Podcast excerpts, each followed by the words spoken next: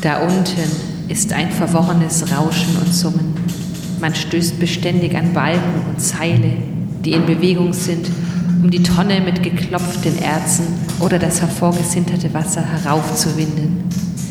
Zuweilen gelangt man auch in durchgehauene Gänge, Stollen genannt, wo man das Erz wachsen sieht und wo der einsame Bergmann den ganzen Tag sitzt und mühsam mit dem Hammer die Erzstücke aus der Wand herausklopft.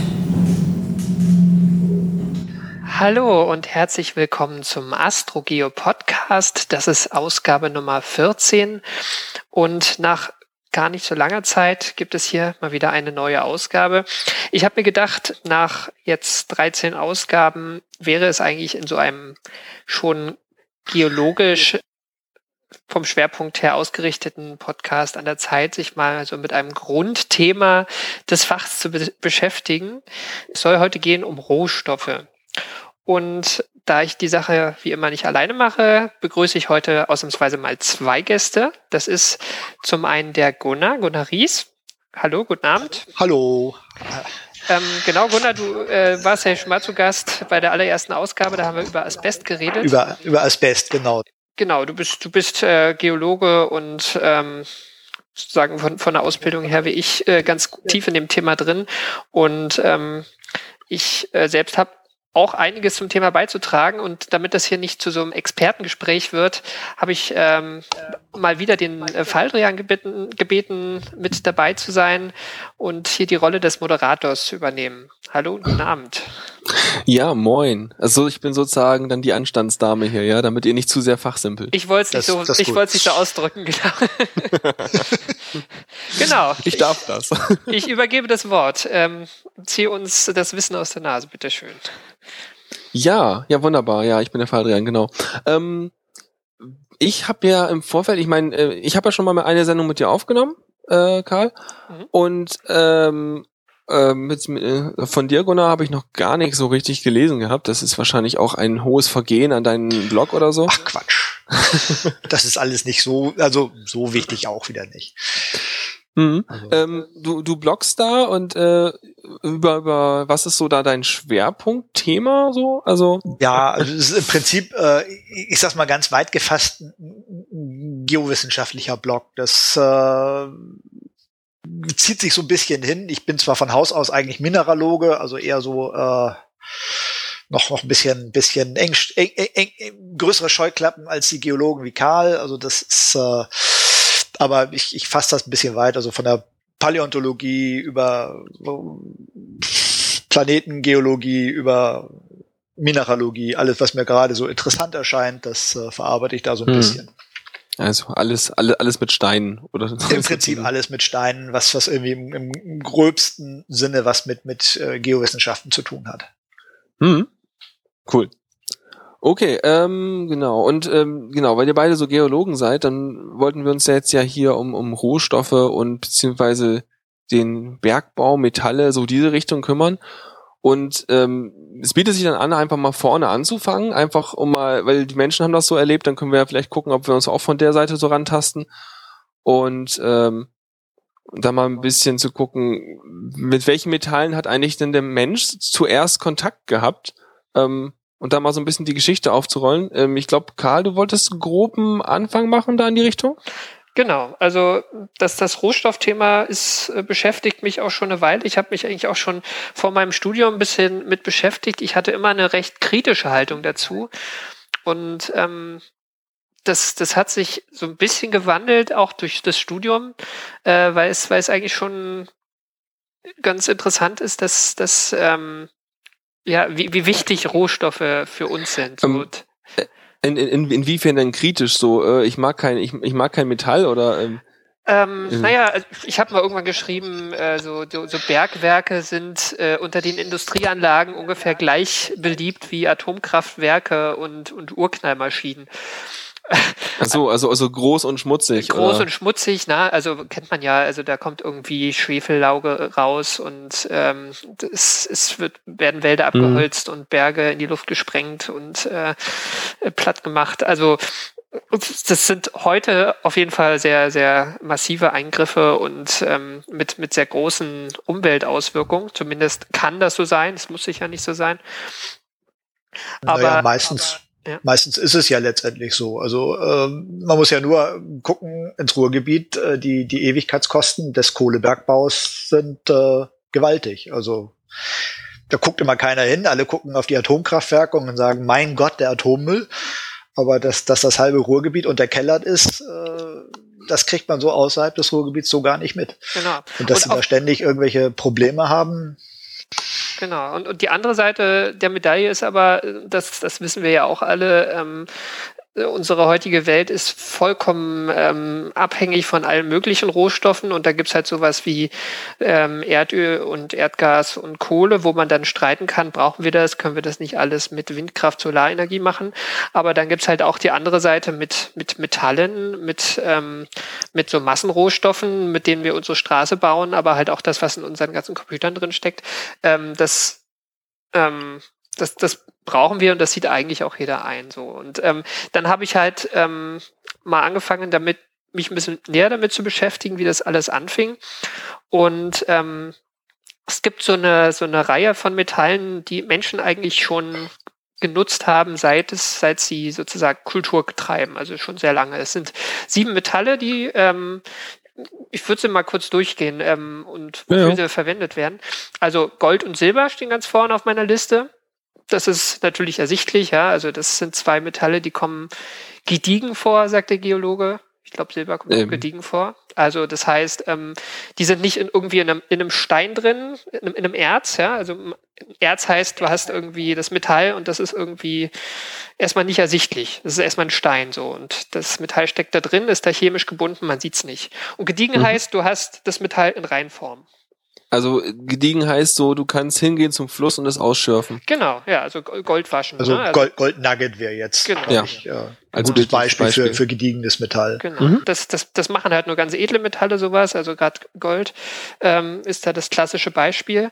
Und alle anderen Metalle, die es gibt, die, die machen sowas eigentlich nicht, so mit ganz wenigen Ausnahmen. Also es gibt Kupfer zum Beispiel, das kommt manchmal gediegen vor. Ähm, und ähm, dann gibt es Metalle, die kann man einigermaßen leicht aus, aus Mineralien rauslösen. Also Quecksilber zum Beispiel. Ähm, das ähm, wichtigste Quecksilbermineral. Gunnar, hilf mir mal.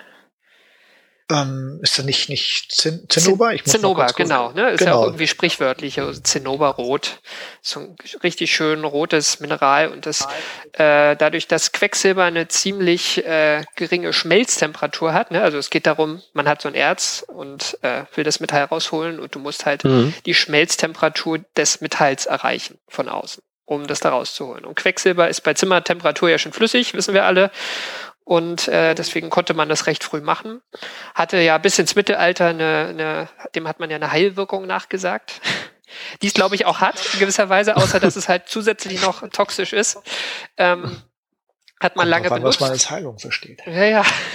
ähm, ja, nee, aber, äh, ja. Ähm, das, das heißt jetzt, wenn es nicht gediegen vorkommt, dann liegt es in irgendwelchen Verbindungen vor oder ist irgendwie vermischt mit Gestein oder, oder was für Möglichkeiten gibt es da, warum man es erst irgendwie rausholen muss? Genau, also das, das sind sozusagen, äh, die sind dann als, als Mineralien. Also ein Mineral ist der geologische Ausdruck für eine chemische Verbindung in einem Gestein.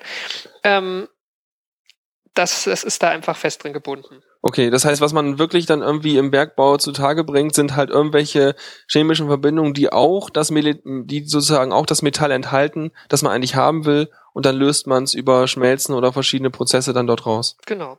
Also so okay. der, der, der Abbau von, vom, vom Bergbau, äh, der Ablauf eines, eines Bergbauprozesses äh, vom sozusagen vom Erz bis zum Metall, der ist von der von der ähm, ähm, Urgeschichte bis heute eigentlich identisch. Ne? Also das Gestein wird irgendwie aus dem Berg geholt, dann wird es zerkleinert, also in kleinere Brocken geschlagen, einfach, dass es leichter verarbeitet werden kann und dann macht man es heiß. Manchmal wird es vorher noch ein bisschen zermahlen, aber auf jeden Fall wird es stark zerkleinert. Dann wird es heiß gemacht und ähm, dann gibt es noch ein paar Tricks, um äh, das vielleicht gar nicht so heiß machen zu müssen. Ähm, und ähm, am Ende läuft dann halt irgendwie dein, dein, dein Rohmetall raus. Also das ist so der, der grobe Ablauf. Und das Mhm. hat man schon äh, ziemlich früh erkannt, also ähm, dass, dass man da, also Beispiel Quecksilber, dass, dass, dass es funktioniert. Bei anderen Metallen hat es länger gedauert. Und ähm, der Mensch hat ziemlich schnell gelernt, dass er halt mit den Metallen, die da rauslaufen, wenn er die noch ein bisschen verarbeitet, dass, er- dass er da wirklich was mit, mit anfangen kann. Also es gibt ja Okay. äh, diese, diese Phasen in der, in der Menschheitsgeschichte. Es gab die, ähm, nach der Steinzeit kam die Kupferzeit, dann die Bronzezeit und dann die Eisenzeit. Ne? Also man sieht schon, äh, die, die Kulturphasen des Menschen ähm, sind, sind an diese Metalle gebunden. Das, die, die Reihenfolge ist so nach der Härte der Metalle, oder? Ähm, Oder Verbindung. Also die Kupferzeit, wenn ich das äh, richtig im Kopf habe, ähm, also Kupfer ist auch ein Metall, was noch gediegen vorkommen kann. Also es muss es Mhm. nicht. Es ist, ich glaube, vergleichsweise selten, aber es kann gediegen vorkommen. Und ähm, deswegen kann man es halt, konnten es die, die Urmenschen in der Zeit, nicht Urmenschen, das ist das falsche Wort, die, die frühen Menschen Ja. in der Zeit aufsammeln und, ähm, und direkt verarbeiten. Kupfer ist auch ein recht weiches Metall, also man, man, es ist nicht so, so schwierig, das zu verarbeiten. Ja, ich kenne das ja, wenn man so mit Elektronik bastelt, dann so ein Kupferdraht kann man ja leicht biegen, das ist ja Genau, kein ja. Problem. Der Draht, genau, das, das sagt einem was. Ähm, Mhm. Genau, die, die nächste, ähm, aber natürlich ist sowas Weiches, Biegsames auch wieder ein Nachteil. Ne? Also wenn du irgendwie einen, einen, äh, einen Panzer draus Wenn, machen willst. ja, oder, ein Schwert, dann, ein dann hast Schwert. du nachher ein Krummschwert, also Genau, ja. ja, das hält nicht. Das ist ein bisschen Mhm. unpraktisch. Ne? Und dann gibt's halt die, die Bronzezeit. Äh, Bronze ist jetzt äh, kein, kein reines Metall, das ist jetzt schon die nächste Stufe. Das ist nämlich äh, eine Legierung ähm, aus Moment. Zinn. Kupfer und Kupfer und Zinn, genau. Das steckt in Bronze drin. Also, also neu hinzu kam quasi Zinn und dann haben sie es vermischt. Genau. Genau. Zinn Okay. ist also auch ein, eines der Metalle, was man ähm, verhütten kann. Also verhütten heißt äh, aus, aus dem Erz schmelzen. Mhm. Und ähm, daraus hat man die Bronze gewonnen. So. Und das war, hat, war dann wieder ein militärischer Vorteil und ähm, vermutlich auch in der Werkzeugproduktion, in der, in der alle möglichen Kulturgüter hat man halt daraus hergestellt. Und ähm, ja, so, so gab es halt immer einen, einen Wettlauf sozusagen. Ne? Also man wollte immer bessere Werkzeuge, bessere Waffen produzieren und stabilere Materialien dafür herstellen. Genau. Genau. Welche, welche Metalle haben wir jetzt? Du wolltest sieben Stück aufzählen, glaube ich. Ja, warte mal. Also wir, wir haben sie eigentlich schon fast alle. Gold, Silber, Quecksilber, Zinn, Kupfer. Ne? Zinn, Kupfer war äh, Bronze. Ähm, Genau. Dann gibt's noch Eisen. Ja, Eisen ist sozusagen dann die nächste Stufe gewesen. Also nach der Bronzezeit kam die Eisenzeit. Ähm, Mhm. Eisen ist eigentlich ein recht schwieriges ähm, Metall zu verarbeiten, weil es halt ähm, sehr anfällig gegenüber ähm, Zersetzung ist und auch so in, in der Handhabung ähm, bei der bei der Produktion nicht so einfach. ist. Es hat nämlich einen sehr hohen Schmelzpunkt. Der liegt bei eigentlich bei 1538 Grad Celsius. Das Mhm. kann man mit so einem Holzfeuerchen kriegt man das nicht hin. Ja. Das heißt, die, die mussten dafür auch erstmal Methoden entwickeln, um so heißes Feuer zu machen, bevor sie das irgendwie verarbeiten konnten. Ähm, ja, man hat, man hat äh, gelernt, da noch so, so Stoffe zuzugeben dem Feuer. Die können, sind in der Lage, den, ähm, den Schmelzpunkt ein bisschen zu senken und dann muss man gar nicht so ein heißes Feuer machen. Mhm. Okay. Aber Eisen, Eisen ist ja mal äh, das prominenteste Metall überhaupt, würde ich mal behaupten. Ja, hat jeder Weil- im Kopf, ne? Wenn man Metall hört, Ja, sagt, denkt man Eisen. Metall sagt, dann denke ich automatisch an Eisen. Ja. Und wenn man sagt, hm, Eisen, und dann denkt man so, bei Eisen kennt man Rost, bei anderen Metallen kennen manche Leute, also wenn man so das so allgemeinwissenmäßig wissen manche Leute auch nicht, wie das aussieht, wenn andere Metalle korrodieren. Also bei Kupfer weiß ich noch, dass es dann grünlich ist und so. Mhm. Und klassische Grünspan, ja, Genau. ist ja Ja, gibt's ja ganze Dächer mit, glaube ich, ne? Die dann grün sind. Ja, und so, äh, also, und deswegen, Eisen ist ja wohl, und bei Eisen hat man, ja, ist ja man ja auch lang bei geblieben, ne? Wenn man nachher so Stahl und die ganze Mittelaltergeschichte und so, die haben ja immer noch Waffen draus gebaut und machst ja heute auch teilweise noch. Also, ja, teilweise. Genau, ja. Also Sehr prominent.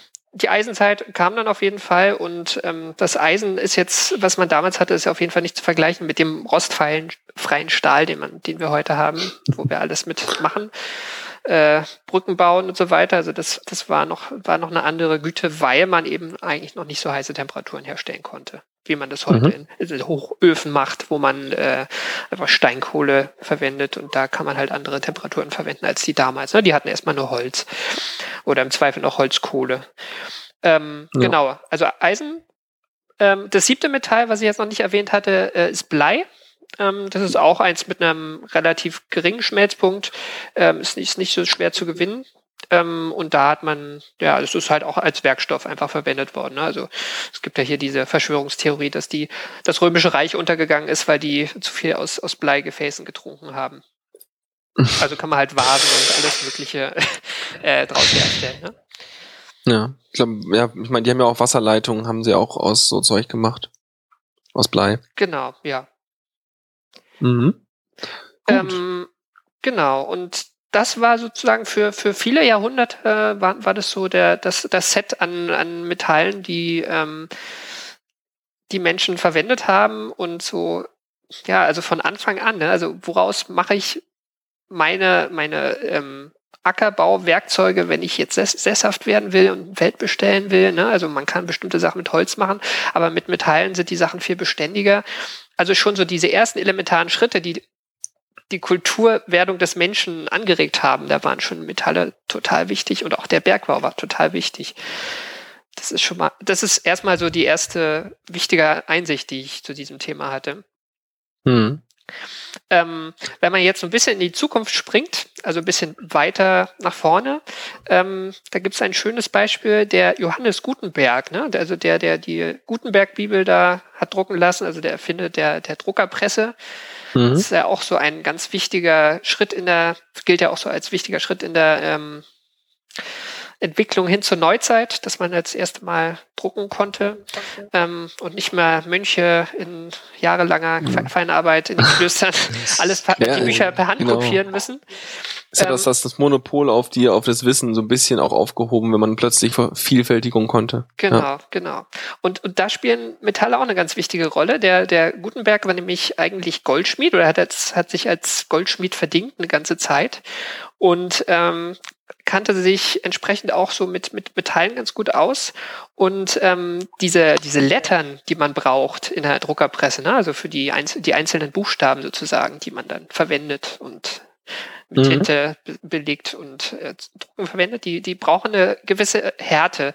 Also du willst die einerseits bearbeiten können und andererseits ähm, dürfen sie aber auch nicht zu, zu weich sein.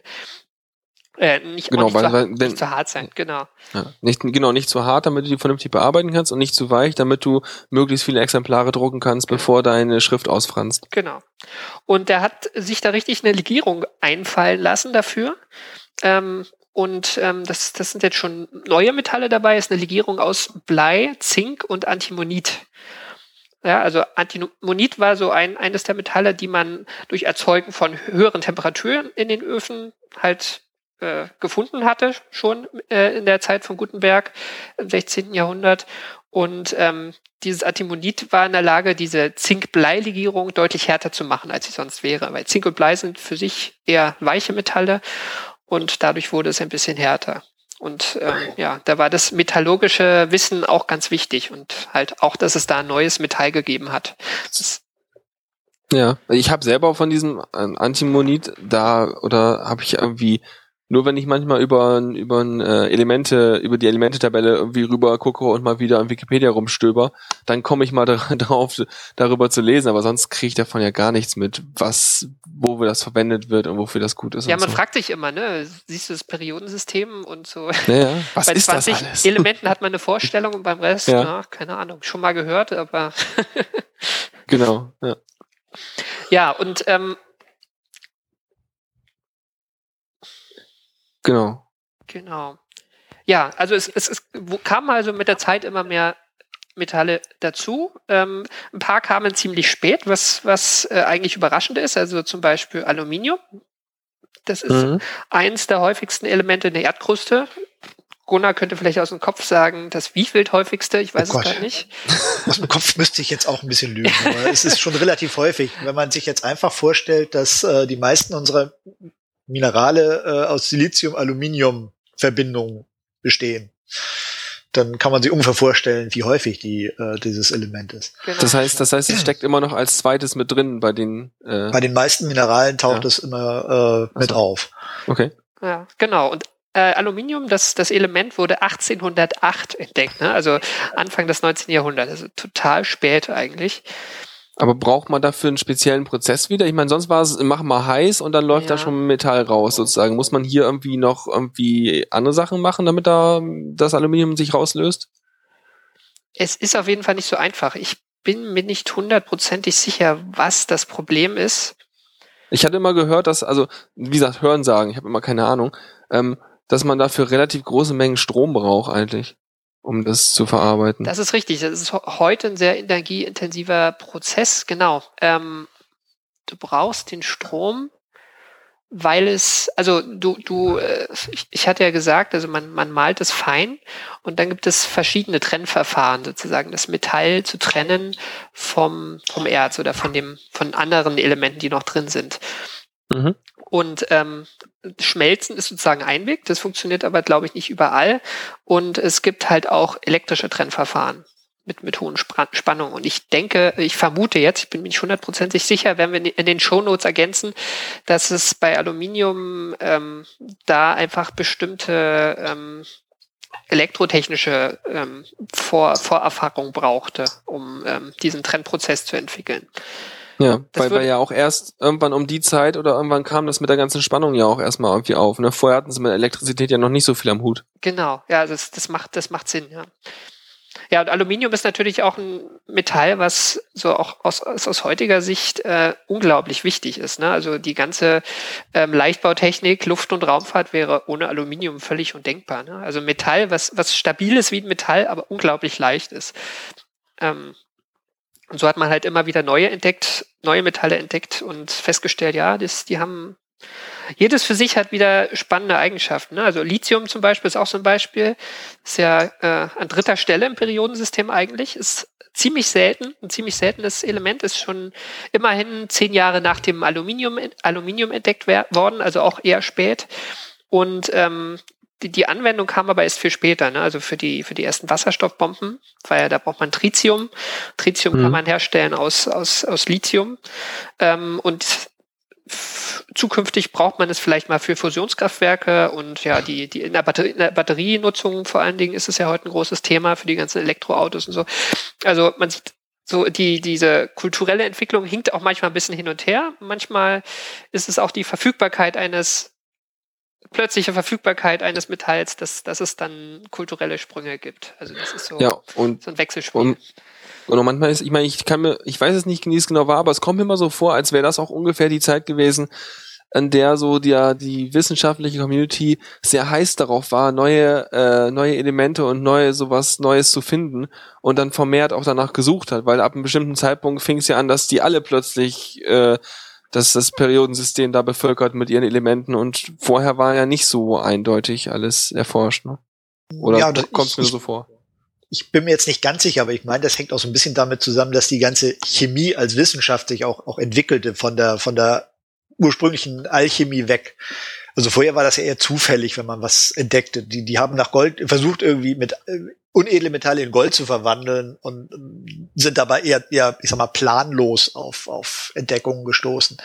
Aber irgendwann hatte man ja rausgefunden, dass das ganze, äh, die ganze Chemie doch irgendwie äh, ein System hat. Man hat dieses Periodensystem entwickelt und hat festgestellt, da sind Lücken drin und konnte natürlich dann auch relativ gezielt nach Elementen suchen und, und versuchen, die Lücken zu schließen. Hm. Genau, also, also diese das, Systematik das, das, ist halt entstanden mit der Zeit. Ne? Also so Leute wie Gutenberg, die hatten dann halt so in einem kleinen Bereich einen Einblick, aber so die Chemie als Ganzes war halt noch nicht, war halt einfach noch nicht so weit. Ja, nee, war, fand ich nur spannend, weil dann hast du einmal den Effekt, dass natürlich je nachdem, wenn du neues Metall entdeckst und sowas, dass deine Gesellschaft und deinen Prozess da voranbringt. Andererseits auch wieder, wenn die Gesellschaft jetzt neue Modelle und neue Theorien entwickelt, das wiederum auch das Finden neuer Metalle und sowas voranbringt. So ein Hin und Her ist. Mhm. Ja, und sowas kann ja auch die, die, die technische Entwicklung äh, beeinflussen. Ich will noch mal kurz aufs Aluminium zurückkommen. Also ich habe noch mal kurz nachgeguckt, ist tatsächlich das dritthäufigste Element der äh, äh, in der Erde und das ist das häufigste Element der, der Erd oder dritthäufigste Element der Erdkruste und häufigste Metall der Erdkruste, so rum. Ähm, Und es war vorher, als, als man es zuerst darstellen konnte, unglaublich wertvoll. Es, es ist wirklich Könige und Kaiser haben aus Aluminiumbechern getrunken, weil andere konnten sich das nicht leisten. Das, ich meine, heute. Und nicht beim Camping. Wenn man das ne? heute eben erzählt, Campinggeschirr, alles Aluminium und, und, und heute ist es piefig, aber früher, das war wirklich edel genug für, für gekrönte Häupter und, und, und irgendwann wurde aber die, die, die Herstellung auch, auch billiger, sodass man es eben auch technisch verwenden konnte zu Anfang wäre kein Mensch auf die Idee gekommen, irgendwie was aus Aluminium herzustellen. Viel zu teuer.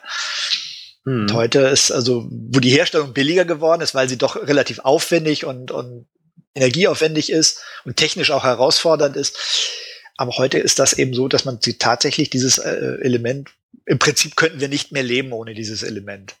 Wenn man einfach mal nachguckt, wo das äh, wieder vorkommt, Aluminium technisch verwendet wird, dann äh, hätten wir, ja. glaube ich, ein ernstes Problem. Mhm. Jetzt wissen wir ja, wie wir das irgendwie fördern oder jedenfalls, wie sich das mit der Zeit entwickelt hat, so, welche Metalle wir haben. Ähm, aber jetzt ist natürlich noch die Frage offen, wie kommt denn das Metall eigentlich irgendwie in den Boden? Und das heißt, wir machen jetzt noch einen Schritt vorwärts und also Schritt sozusagen in den Prozess zurück und gucken mal, äh, wie sich eigentlich so Metalllagerstellen bilden. Und ich glaube, das war auch so ein, so ein, so ein Kernbereich von dir, Gunnar, oder? Ja, gut, ich als, als Mineraloge kommt man damit immer so ein bisschen in Berührung. und ich habe ja nur auch dieses äh, zumindest mitgeschrieben an diesem fantastischen Buch. Ich muss das mal ganz vorsichtig sagen, denn also weit über, war ich sag mal so 70, 80 Prozent hat, hat Florian geschrieben. Also man muss, man muss sagen, ne, das Buch, das haben wir jetzt noch gar nicht erwähnt. Gunnar hat ein Buch geschrieben. Es nennt sich äh, die, die Welt der Rohstoffe. Ähm, äh, mitgeschrieben. Ich mitgeschrieben, genau. Also, also Florian nur, Neu äh, Neukirchen, der ist auch Mineraloge. Genau, der, ne? ist, der ist auch Mineraloge, ja. Genau, der ist nämlich auch, äh, den, den kenne ich vom Sehen noch aus, aus meiner Studiumszeit, ähm, weil er auch in äh, Tübingen studiert hat. Ähm, genau, die Welt der Rohstoffe. Also es ist so ein, ich würde sagen, kein Lehrbuch, so eine Mischung aus Lehr- und Sachbuch, ne? Irgendwie. Ja, es ist relativ ja, das ist durchaus anspruchsvoll. Man kann es auch als, als, als Lehrbuch verwenden, sicherlich, aber es soll eigentlich auch äh, den, den Ansprüchen, sagen wir mal, sagen wir mal so, interessierter Laien genügen. Mhm. Das ja, gelingt ja. uns sicherlich nicht immer. Okay, also wenn, also aber ich, ich könnte es lesen, ohne dass ich nur Bahnhof verstehe. Ich hoffe, ich, ich hoffe es. Also okay. äh, nicht, nicht jetzt, äh, weil ich dir das nicht zutraue, sondern einfach, weil ich hoffe, dass wir das geschafft haben, dass es so lesbar ist. Mhm. Genau, da habt ihr euch halt dann äh, mit befasst. Ja. Äh, ja. So, wo, waren wir jetzt hängen? Wir genau, wie, Lagerstättenbildung, wie, ne? genau. Wie, wie, wie genau. bilden sich Lagerstätten? Der, der Punkt ist ja letztendlich so, äh, die Erde ist ja nicht, nicht äh, äh, hat ja einen gewissen Aufbau. Also das heißt, äh, die Natur hat es ja so schön eingerichtet, um es mal so ganz trivial zu sagen, dass die Elemente nicht völlig homogen verteilt sind, sondern dass wir ähm, dass, dass wir ein bisschen gewisse Inhomogenitäten haben. Man, man kann das ja ganz einfach, wenn man durch die Welt läuft, dann findet man eben, man, man findet Bereiche, wo, wo Kalke vorkommen, man findet Bereiche, wo, wo äh, Basalte vorkommen, man findet verschiedene Gesteine an verschiedenen Orten. Und genauso äh, kommen natürlich dann auch die Lagerstätten vor, die befinden sich ja in diesen Gesteinen. Das heißt, wir haben äh, Mechanismen in der Geologie, die dazu führen, dass sich bestimmte Elemente an bestimmten Orten einfach anreichern. Da gibt es jetzt äh, verschiedene äh, äh, Mechanismen, die da zum Tragen kommen. Wir können ja mal ganz unten anfangen. Fangen wir mal beim Magmatismus an. Wenn jetzt also Gestein aufschmilzt, haben wir ja schon eine gewisse, der Geowissenschaft spricht davon Fraktionierung, also eine gewisse ähm, Trennung von, von Elementen. Also einige Elementen, wenn ich jetzt ein Gestein aufschmelze, das, das schmilzt ja nicht auf einen Schlag auf, sondern es schmilzt einige Minerale fangen an aufzuschmelzen, während die anderen noch äh, stabil sind. Also im Prinzip ist es, äh, kann man sich das wieder bildlich so vorstellen, wenn ich jetzt so, so ein Kuchen mit, mit Schokostücken, Schokoplätzchen, ne? also mit, mit, mit in, in ein Ofen tue und langsam die Temperatur hochfahre, dann schmilzt der ja auch nicht komplett, sondern wir haben zu Anfang fangen höchstwahrscheinlich die, die, die, die Schoko, äh, äh, Bällchen da drin anzuschmelzen, während der Kuchen selber noch, noch stabil ist. Und so ähnlich funktioniert eben fraktionierte Aufschmelzung auch. Also ja. ich habe ein Gestein und gewisse Minerale gehen als zuerst äh, äh, in, in Schmelze und die anderen bleiben noch zurück.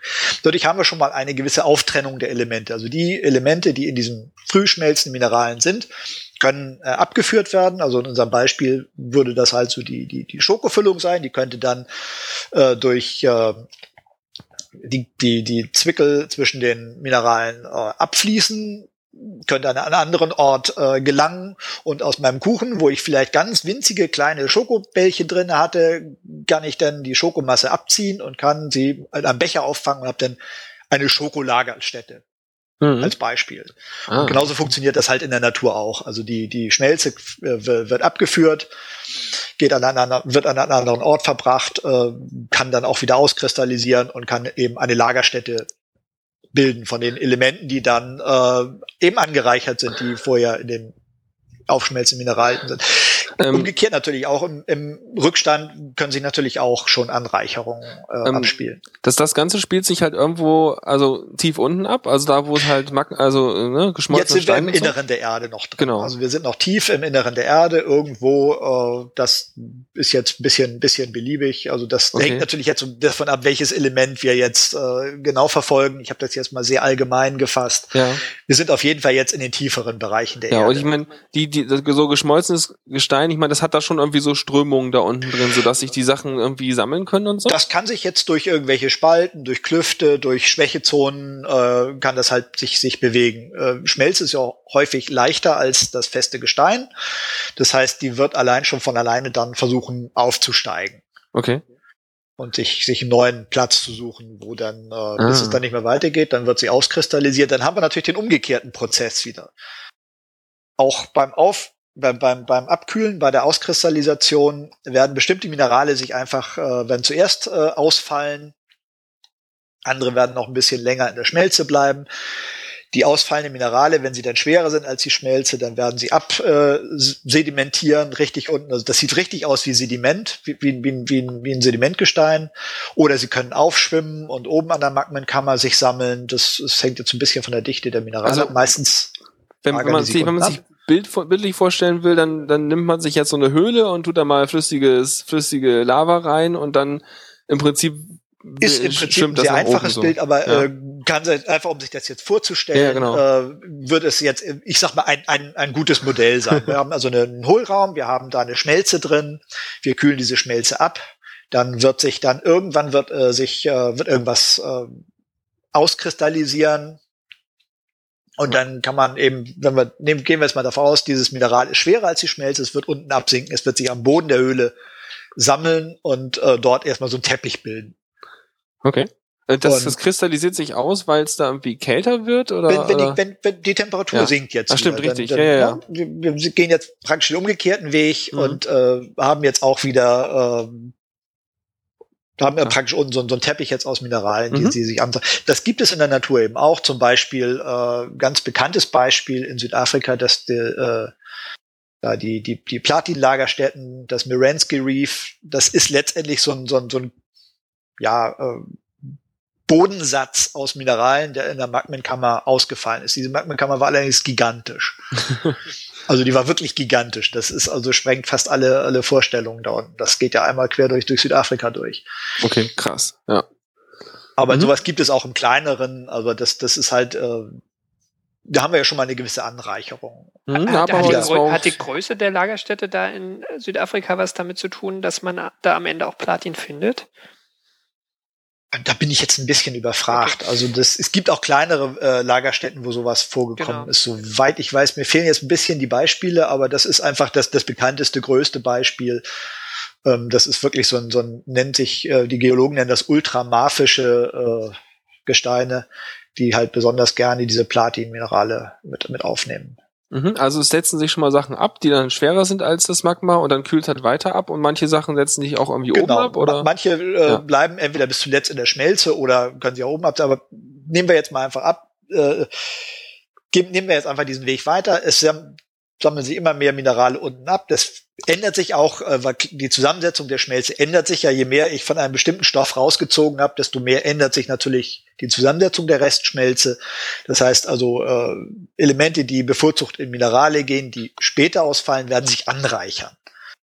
Deswegen haben wir also, wenn wir jetzt so eine Magmenkammer nehmen, irgendwann oben eine Schichtung, ganz einfach gesprochen, oben äh, Elemente, die spät ausgefallen sind, in der Mitte welche, die irgendwann zwischendurch und unten welche, die sehr früh ausgefallen sind. Das heißt, von unserem Gemenge, was wir da mal haben reinfließen lassen in den Hohlraum, haben wir schon eine Auftrennung wieder. Mhm.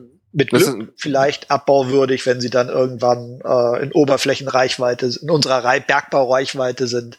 Mit Glück der vielleicht abbauwürdig, so dass wir dann an die Rohstoffe schon kommen. Das ist auch schön, das erklärt da immerhin mal, äh, wieso das dann solche, solche Schichten werden, die man dann irgendwie, wo man irgendwelche Gänge reintreibt und so. Also das, das ist jedenfalls ein relativ häufiger Prozess. Jetzt äh, gibt es ja noch weitere. Wir, wir können natürlich auch noch äh, hydrothermal. Wir haben dann irgendwann bestimmte Elemente, die äh, oder gehen wir mal weiter. Also die die die Schmelze ist jetzt erkaltet. Wir haben mhm. aber in jedem Schmelz, in jeder Schmelze kann Wasser enthalten sein. Okay. Das ist so wirklich unglaublich, wie viel zum Beispiel eine, eine Granitschmelz, wie viel Wasser die aufnehmen kann. Die Minerale selber sind aber weitgehend wasserfrei. Das heißt, wir haben irgendwann einen Haufen heißes, aggressives Wasser, was da ja, und ich, ich, ich, behaupte mal, das ist ziemlich heiß, wenn das so neben Magma das rumschwimmt. Das ist relativ heiß. Wir, ja. wir haben dann irgendwann Temperaturen irgendwo bei 400 und ein paar zerquetschten Grad. Also. Okay.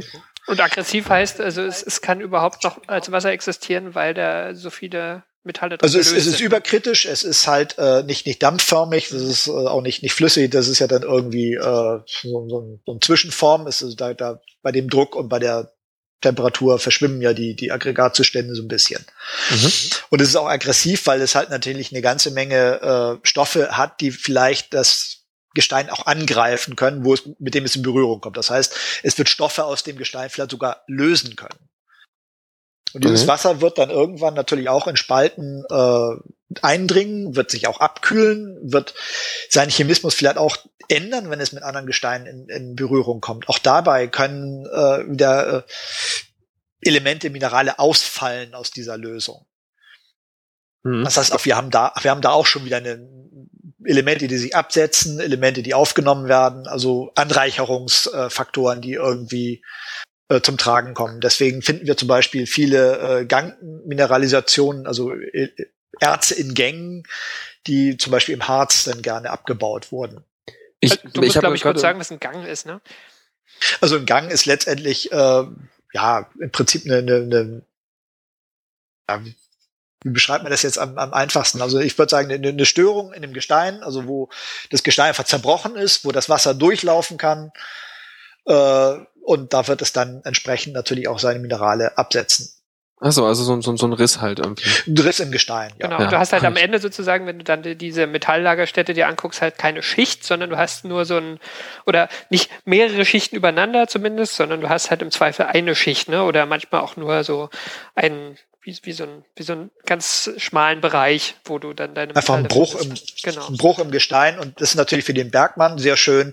Er kann diesem, dieser, diesem, diesem Gang, diesem Bruch einfach folgen. Das heißt, er braucht wirklich nur, wenn er Glück hat, der breit genug ist, kann er den also ganz einfach rausholen, muss nicht in die Nebengesteine gehen. Ich wollte gerade äh, fragen, wie, wie, wie breit ist denn so ein, so ein, so ein Gang? Das kann im Prinzip fast jede beliebige äh, Breite haben, von, okay. von wenigen Zentimetern bis hin zu mehreren Metern. Das hängt jetzt so ein bisschen von, von der Bewegung des Gesteins mhm. ab, ob das zerbrochen ist, äh, Mhm. Das ist äh, unterschiedlich. Okay. Je größer ist natürlich, desto besser, desto einfacher hat der Bergmann das äh, abzubauen. Klar. Weil wenn ja. der natürlich nur Zentimeter breit ist, muss er sehr viel Nebengestein abbauen, um dadurch sich, sich selber bewegen zu können. Wenn der Gang sehr breit ist, dann hat er natürlich äh, viel Erz und, und wenig äh, Nebengestein. Das ist ja, natürlich umso der, schöner. Wenn es zu schmal ist, dann lohnt sich es wahrscheinlich meistens genau, auch nicht. Genau, es hängt ja. dann wieder eben damit zusammen, ob sich das lohnt, das, das überhaupt abzubauen. Ähm, was ich noch gerade eben als Assoziation hatte, als wir eben mit dem Wasser und äh, dass das ja auch noch irgendwie Sachen rauslässt und so, ähm, ach, wie nennt man das denn jetzt? Also, äh, du kennst diese, diese, diese runden Dinger, wenn man die aufsägt, sind also auch so bunte Kristalle und die, Zeugs die, drin? Die Geoden. Ja, genau. Ja, genau. Ähm, entstehen Prinzip, die auch bei sowas? Im Oder? Prinzip ja.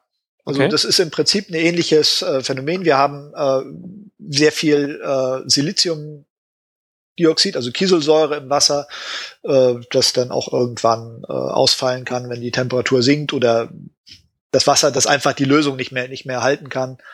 Und, und, und zu dem Zeitpunkt ist dann schon das Gestein drumherum hart, so dass sich so eine ja, Blase genau. bildet? Das ah. ist letztendlich ein Hohlraum im Gestein gewesen. Also das ist äh, die Geoden, wenn ich mich jetzt nicht völlig täusche, kommen auch ja in, in vulkanischen Ablagerungen vor. Das heißt, wir haben Hohlräume, das sind, sind Blasen, das sind äh, das Gas drin gewesen oder einfach Flüssigkeit, die dann diese Hohlräume gebildet hat und die mhm. Flüssig aus dieser Flüssigkeit kann sich dann halt äh, entsprechend das Mineral absetzen. Cool. Ja, Im Prinzip äh, kennt man das ja so vielleicht auch von den von diesen äh, Experimentierkästen zur Kristallzüchtung, wo man dann irgendwelche Alaun-Kristalle oder so in der Art funktioniert das dann. So kann man mhm. sich das zumindest vielleicht bildlich vorstellen. Ja, ja ich glaube, Kristalle züchten gehört immer noch zum Chemieunterricht äh, von jeder, keine Ahnung, Mittelstufe oder so. Genau, also das funktioniert in der Natur ähnlich. Also auch die diese ganzen Mineralisationen funktionieren durchaus ähnlich. Mhm. Okay, nee, fiel mir gerade nur ein, weil wir gerade, weil ich gerade dachte, Moment mal, wenn das so Blasen gibt und so, passt doch. Ja, cool. Ja, ja, das, das und naja, und das, diese, diese, diese äh, Anreicherungsprozesse gehen ja noch dann noch weiter. Irgendwann kommt ja auch die Verwitterung noch ins Flat ins Spiel. Das mhm. heißt also, wir, wir lösen wieder Gestein auf, einfach durch durch äh, äh durch das Wetter. Ja, genau. Und können auch dadurch wieder wieder Anreicherungen äh, erzielen. Also ein sehr schönes Beispiel sind äh, die, die Nick, sind Nickellagerstätten. Es gibt einmal magmatische Nickellagerstätten wie, wie, wie Sudbury. Das ist, wäre praktisch ganz am Anfang, was ich erzählt hätte.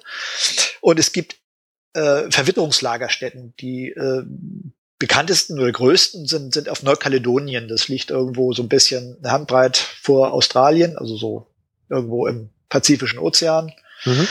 Ähm, dort sind ähm, Ozeanböden letztendlich an die, Ober an die Luft ge gehoben worden. Die sind verwittert. In diesem Ozeanboden äh, ist eine ganz winzige, wenig, wenige äh, äh, äh, Gehalte an, an Nickel gewesen. Mhm. Dadurch, dass dieses Mineral, was diese Nickel enthielt, Olivin, kann eigentlich nur ganz bisschen Nickel enthalten, verwittert. Das verwittert relativ schnell. Das heißt, dieses Mineral ist in Lösung gegangen, der Nickel ist auch in Lösung gegangen, ist mit der Verwitterungslösung in den Boden transportiert worden. In einer gewissen Tiefe haben sich neue Minerale gebildet. Diese Minerale haben aber sehr gern Nickel einge äh, aufgebaut, äh, eingebaut in ihr Gitter. Das heißt, wir haben da wirklich eine enorme Anreicherung an Nickel, die wirklich abbauwürdig ist. Und das war lange Zeit äh, eine der, der Hauptnickelquellen äh, der Welt. Und ist auch jetzt noch eine der bedeutendsten bedeutendsten Lagerstätten. War weit nach mhm. äh, den, den äh, Sudbury-Lagerstätten äh, oben in Kanada, aber immer noch äh, wirtschaftlich sehr bedeutend. Das heißt, das heißt, durch Verwitterung wurde es da dann so rausgespült und hat sich genau, an Stelle also wieder so angelagert. ja. Verwitterung kann man sich am besten so wie Kaffeekochen vorstellen, sage sag ich immer. Ja, es ist wirklich, wir haben also äh, im Prinzip unser, unser Gestein, also die Kaffeebohnen, die werden äh, erstmal physikalisch zerkleinert von der physikalischen Verwitterung. Dadurch haben wir eine hohe Oberfläche. Wir haben äh, Wasser. Beim Kaffee ist es dann heißes Wasser. Das ist auch noch ein bisschen aggressiv gemacht dadurch. Aber wir haben Wasser und das löst halt was auf, fließt durch den Boden durch, also durch unser Kaffeefilter. Und irgendwann haben wir natürlich äh, unser schönes, leckeres schwarzes Heißgetränk oder eben unsere Verwitterungslösung. Und können damit irgendwas anfangen. Ja, und wenn wir es lang genug stehen lassen, dann fällt da wieder so ein Bodensatz. Genau, raus. dann haben wir den, den, den schönen schwarzen Bodensatz und letztendlich funktioniert das ähnlich. Also es ist immer, klar, es ist natürlich wie jedes Bild hinkt es ganz gewaltig. Das ist ein schönes Bild. Es ist einfach erstmal, wenn man sich vorstellen kann, wie funktioniert sowas eigentlich, dann sind solche äh, Bilder natürlich immer ganz, ganz nett man darf sie natürlich nicht mit der Wirklichkeit jetzt ja, äh, eins zu eins klar. halten, aber ich finde immer Kaffee kochen ist da ein sehr, sehr schönes Bild. Kennt jeder, und, passt. Äh, kennt jeder und es funktioniert tatsächlich ähnlich. Cool. Ähm, und jetzt, jetzt, das ist der Prozess, äh, war das, ja genau, Verwitterung ist dann so der, das Ende wieder sozusagen. Das ist dann im Prinzip genau. so, dass das, äh, das Ende, wenn es dann, ja. äh, aber wir ähm, haben auf jeder Ebene eben äh, Anreicherungsfaktoren, die bestimmte Elemente äh, anreichern können und uns dann eben äh, bis hin zu, zu wirklich abbauwürdigen Lagerstätten das auch äh, präsentieren. Ja, genau. Die ganze Mischung wird dann irgendwie durch die ganzen Prozesse, die wir gerade beschrieben haben, so ein bisschen sortiert. Genau. Also ähm, wir haben dadurch dadurch kommt es einfach, dass an bestimmten Orten äh, dann doch äh, so viel von einem Element ist, dass wir das tatsächlich äh, abbauen. Ähm, wie, wie lange dauert denn das jetzt von dieser ganzen Mischung da unten, bis man dann irgendwie mal oben so ein, so ein Kohleberg weg, nee, gar nicht, nicht Kohle, Quatsch, äh, so irgendwie Eisen abbauen kann oder so? Oh Gott, da kommen ja nur noch verschiedene Faktoren. Es muss ja nicht nur erstmal ausfällen, es muss ja auch noch äh, in, in unsere Reichweite kommen. Es nützt uns ja nichts, wenn sich jetzt gerade unten. Ja, das können wir in, unterteilen in, vielleicht. Vielleicht sind das dann erstmal so, so zwei verschiedene Zeiträume. Ähm. Gut, also einmal jetzt das Abkühlen kann schon sehr, sehr lange dauern. Also das, das würde ich, äh, muss ich jetzt ein bisschen aus dem hohlen Bauch äh, heraus äh, antworten. Ich würde sagen, etliche Millionen Jahre wird das schon dauern. Mhm. Okay. Krass. Und da muss es ja eben auch noch so weit, es muss ja auch noch so weit abkühlen, dass wir da wirklich ran können. Es nützt ja nichts, wenn das Erz schon da ist, aber wir uns immer noch die Pfoten verbrennen. Ja, ja. Und wir müssen ja auch hinkommen können. Das heißt, es muss ja auch noch irgendwie in unsere Reichweite gelangen. Und das ist, sind dann schon Zeiträume, die wirklich, ich sag mal, geologische Zeiträume, also in, in einem äh, höheren mehrstelligen Millionenbereich sollte das schon liegen. Also, also man, man, kann okay. auf jeden Fall sagen, alle äh, Metallerze, die heute so im klassischen Bergbau abgebaut werden, sind lange bevor der Mensch erschienen ist, entstanden. Ne? Ja, auf jeden Fall. Also da hat die Natur noch nicht an uns gedacht. Mhm. Da waren wir noch nicht in Planung. Und, und wie lange das dann braucht, bis es bei uns oben ist, hat dann halt mehr sowas mit der Tektonik und so das zu tun. Das hängt dann auch noch mit der Tektonik zu tun, ob das, äh, das gehoben wird, ab wie das verwittert, dann das klar, das ist, das sind dann Prozesse, die dann äh, sicherlich auch immer noch eine Rolle spielen. Mhm. Okay. ja, es muss sich auch noch lohnen, da, da runter zu graben. Ja, und, und dieser Prozess, der gilt jetzt erstmal für alle Ärzte oder gibt es noch Ärzte, wo man irgendwie, äh, die sich da irgendwie sonderbar benehmen? Also. Was heißt sonderbar benehmen? Ich, ich weiß nicht, also vielleicht gibt es ja noch welche, die dann irgendwie, äh, ja, hm, keine Ahnung, die sich irgendwie anders. Ich wollte fragen nur, vielleicht gibt es irgendwelche Ausnahmen. Kann ja auch sein, dass es keine gibt. Also es gibt sicherlich immer irgendwelche Ausnahmen. Ähm, wir haben ja, wir hatten ja vorhin Gold genannt, Gold als als gediegen oder gerne gediegen vorkommendes Edelmetall. Da haben wir ja nun auch noch äh, äh eine Anreicherung einfach durch durch durch Sedimentation. Also hm. man, man jeder kennt ja so die die, die alten äh, Goldrauschbilder, wenn sie da mit ihren Goldwaschpfannen im Fluss standen. Ja, wie ist denn das Gold in den Fluss gekommen? Es ist ja wirklich nur in sehr, sehr geringen Mengen äh, in irgendwelchen Gesteinen vorhanden. Aber durch, durch Verwitterung, durch reine, im Prinzip erstmal physikalische Verwitterung ist es freigesetzt worden. Und äh, durch, durch Bewegung als sehr schweres Element reichert es sich halt äh, in, in gewissen, wird es nur durch, durch sehr schnell fließendes Wasser transportiert. Es reichert sich dann schon in gewissen Ecken an. Mhm. Dann kommt noch äh, sicherlich auch noch äh, Lösungs- und Ausfällungsprozesse dazu, aber die will ich jetzt gar nicht äh, weiter ja. nennen. Aber okay. einfach, einfach jetzt rein durch, durch sein Gewicht haben wir da schon äh, eine, eine Anreicherung an bestimmten Stellen. Mhm. Okay, ähm, ja, dann auch hier wieder die abschließende Frage. Haben wir noch was vergessen zur Lagerstättenbildung? Ähm, oder hast, hast du noch Anmerkungen? Hast du noch Anmerkungen, Karl? Ich habe äh, eigentlich keine weiteren Anmerkungen. Also wir, wir, haben ja gesagt, wir konzentrieren uns heute auf Metalle. Also wenn man jetzt das Fass ja. noch weiter aufmachen würde und sagen würde, wir gucken uns hier nochmal so Kohle und Öl und so an, das ja. äh, ist die, also die, die, Parallele ist auf jeden Fall da. Auch die brauchen halt ihre Jahrmillionen, teilweise hunderte Jahrmillionen, ne? wenn man sich die Steinkohle anguckt, die irgendwie aus, dem, Gut, die, aus der Carbonzeit kommt. Die Prozesse sind halt ein bisschen, bisschen anders noch. Ja, genau, ich, ich würde auch sagen, da kann halt man eher noch mal, da kann man eher noch mal eine, eine, eine, eine Folge in Richtung diese eher organischen äh, genau. äh, Dinge machen. Ein, eigentlich ein eigenes Kapitel, wenn man so ja. will. Also Absolut, das ist noch genau. wieder ich denke, wir sollten uns jetzt wirklich hauptsächlich erstmal auf die, auf die Metalle äh, konzentrieren, weil auch die Massenrohstoffe und so, die, die, die das würde irgendwann, glaube ich, ein bisschen zu weit ja. führen. Deswegen bin ich gerade auch so panisch zurückgerudert, als ich plötzlich Kohle gesagt habe, weil ich mich da einfach vertan habe. So, Moment ja, mal. es ist aber wirklich, wenn, wenn Lagerstätten fielen, kommt natürlich auch Kohle. Das ist äh, sicherlich immer so ein Punkt, der einem erstmal in, in, in den Kopf kommt. Spielt ja. sicherlich auch eine wichtige Rolle oder die ganzen Energierohstoffe spielen eine große Rolle, aber das würde jetzt vielleicht ein bisschen zur Verwirrung ich, weiter. Ich habe ich hab vielleicht noch einen kurzen Punkt auch zu den Metalllagerstätten. Ähm, Gunnar, können wir irgendwie sagen, wie häufig oder selten sowas passiert, dass sich so eine Metalllagerstätte bildet in einem Gestein? Oh Gott, nee, nicht, dass ich wüsste. Also äh, es Aber passiert, es ist was Seltenes, ne? Es hängt natürlich immer so ein bisschen jetzt auch von dem von dem äh, betreffenden äh, Element, von dem betreffenden Metall ab. Also ich denke, wir haben sicherlich äh, mehr Eisenlagerstätten jetzt als Platinlagerstätten. Äh, Das hängt natürlich so ein bisschen davon Leider, ab, wie, leider. wie häufig ist ein, ist ein Element in der Erdkruste, äh, wie, wie gerne löst es sich von, von, von seinen Kollegen, reichert es sich schnell an, dauert es sehr lange. Das, ich weiß nicht, ob man das verallgemeinern kann. Da bin Ähm, ich jetzt ein bisschen vorsichtig. Da fiel mir gerade noch ein, ganz klar. Ich meine, jetzt hat, hatten wir am Anfang ja diese, diese, äh, das flüssige Gestein mit den Metallen drin und so. Und ähm, jetzt ist, äh, wie kommt denn das in das, ich meine, schmilzt da irgendein anderes Gestein auf und äh, bildet dann das Metall oder ist das noch irgendwie in irgendwelchen Erdkernschichten drin und tritt dann irgendwann an, an die Oberfläche? Also ist irgendwann mal alles Metall raus außer Erde oder? Und das, das wird ein bisschen länger dauern. Okay. Also im, meistens ist es so, dass das vorher natürlich ein Gestein auf, aufschmilzt. Also äh, unsere Erde ist, ist relativ gut im, im Recyceln ihrer eigenen äh, Gesteine.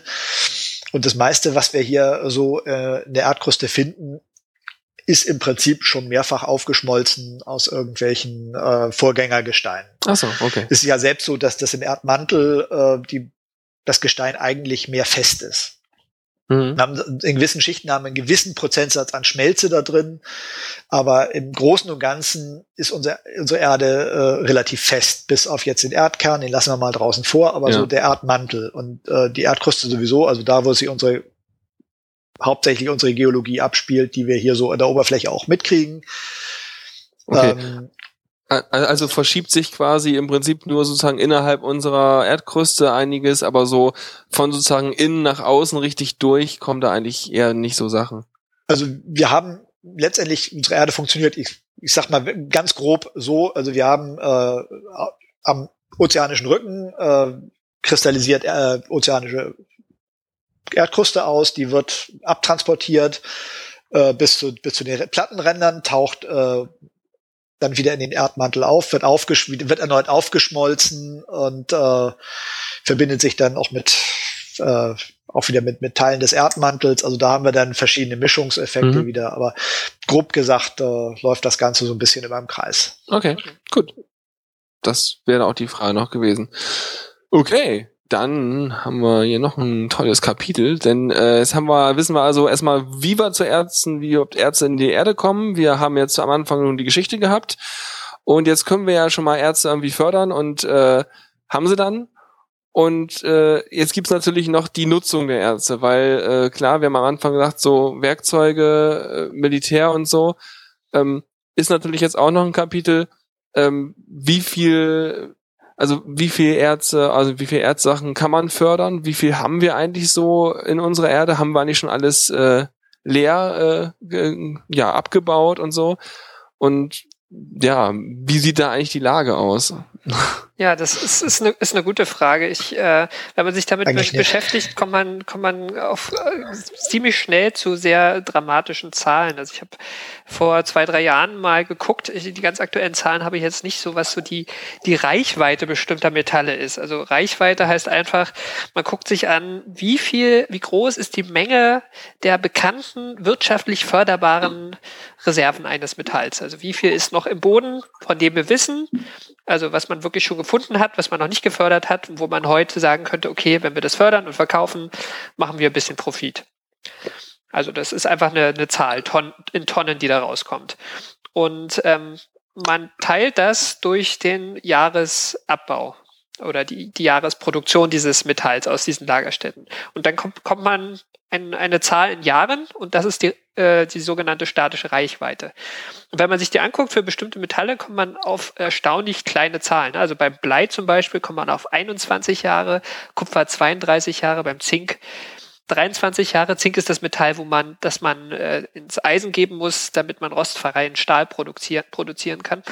Also äh, theoretisch scheint es so, als wenn, ähm, wenn wir sozusagen jetzt noch 21 Jahre lang Bergbau betreiben wie, wie heute und äh, industriell weiter so produzieren, dann haben wir kein Blei mehr. So, und das kann man für alle, also, das kann man für alle möglichen Rohstoffe ausrechnen. Das ist erstaunlich klein, diese Zahl erstmal. Das heißt, dann, dann kommt man nicht mehr gut an die äh, Lagerstätten von den Dingern ran. Genau. Dann also man, man, man kennt diese Diskussion auch vom, vom Peak Oil so ein bisschen. Also beim Öl ist es ja auch immer äh, so eine Debatte, die seit, seit den 70ern äh, tobt, seit den Ölkrisen, wie lange reicht das Öl? Ne? Und das, diese Debatte kann man auf alle Metalle eigentlich ausdehnen. Mhm. Erstmal prinzipiell. Ja, aber da ist ja natürlich noch, dann ist natürlich noch nicht mit drin, dass die Sachen, die wir ja schon mit den Metallen gemacht haben, ja auch wieder weiterverwertet werden können. Dass es mich ja so ein bisschen noch so eine Hoffnung gibt, ne? Genau, also, also dieses, ähm, du meinst so Richtung Recycling, ne? Ja, genau. genau. Also erstmal muss, muss man natürlich klar sagen, ähm, wenn ich äh, eine Tonne Kohle verbrenne, ist sie weg. Wenn ich eine Tonne ähm, Eisen irgendwie verbaue oder ver verwende, kann ich im Zweifel, wenn man die Brücke wieder abbaut, mit das Eisen wieder einschmelzen und kann es weiter verwenden. Also es ist eine zwar eine nicht erneuerbare Ressource, aber eine, die äh, nicht verschwindet, wenn man sie verwendet. Ähm, ja. Das, ist auf jeden Fall erstmal so. Ähm, aber diese Rechnung, die ich aufgemacht habe, die stimmt so ähm, halt nicht ganz. Ne? Also man muss sich halt angucken, was bestimmt eigentlich, dass ein Metall heute wirtschaftlich förderbar ist aus, aus einem Gestein, aus einem Erz. Und mhm. äh, das sind halt ganz viele Faktoren, die jetzt auch erstmal gar nichts mit der Geologie zu tun haben und äh, mit, mit dem, was im Boden wirklich ist. Äh, nämlich erstmal geht es um Nach Anfrage, äh, Nachfrage und Angebot. Ne? Also wenn ein Metall äh, eine hohe Nachfrage erfährt, ist der Preis sehr hoch und plötzlich lohnt es sich, sehr viel davon aus dem Boden zu holen. Man kann plötzlich viel mehr aus dem Boden holen, also auch Lagerstätten, wo man davor gesagt hat, oh, da ist so wenig Erz drin, das lohnt sich gar nicht, das aufzumachen, das Bergwerk. Da kann man plötzlich anfangen, Bergwerke aufzumachen. Und gerade so den, den Boom, den man jetzt Ende des letzten Jahrzehnts gesehen hat, äh, bis, bis zur Finanzkrise, ähm, wo man schon, war man, da war man schon kurz davor, auch in Deutschland wieder Kupferbergwerke aufzumachen, zum Beispiel.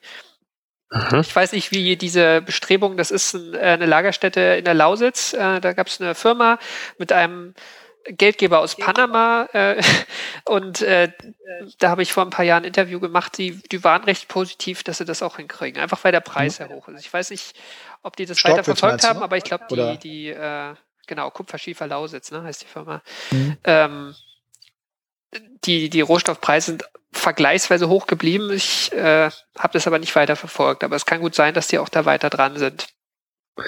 Das heißt, wenn, wenn, wenn die, wenn die Leute bereit sind, mehr Geld dafür auszugeben, dann ist da auch immer noch Platz dafür, dass man noch äh, das sozusagen bisher eingeschätzte Gesamtvorkommen, was man gerne fördern, zu fördern in der Lage wäre, ausdehnen kann. Allein auch, dann kannst du ja auch noch irgendwie äh, in irgendwelche Fördermethoden was investieren und damit vielleicht noch was ja, verbessern oder so?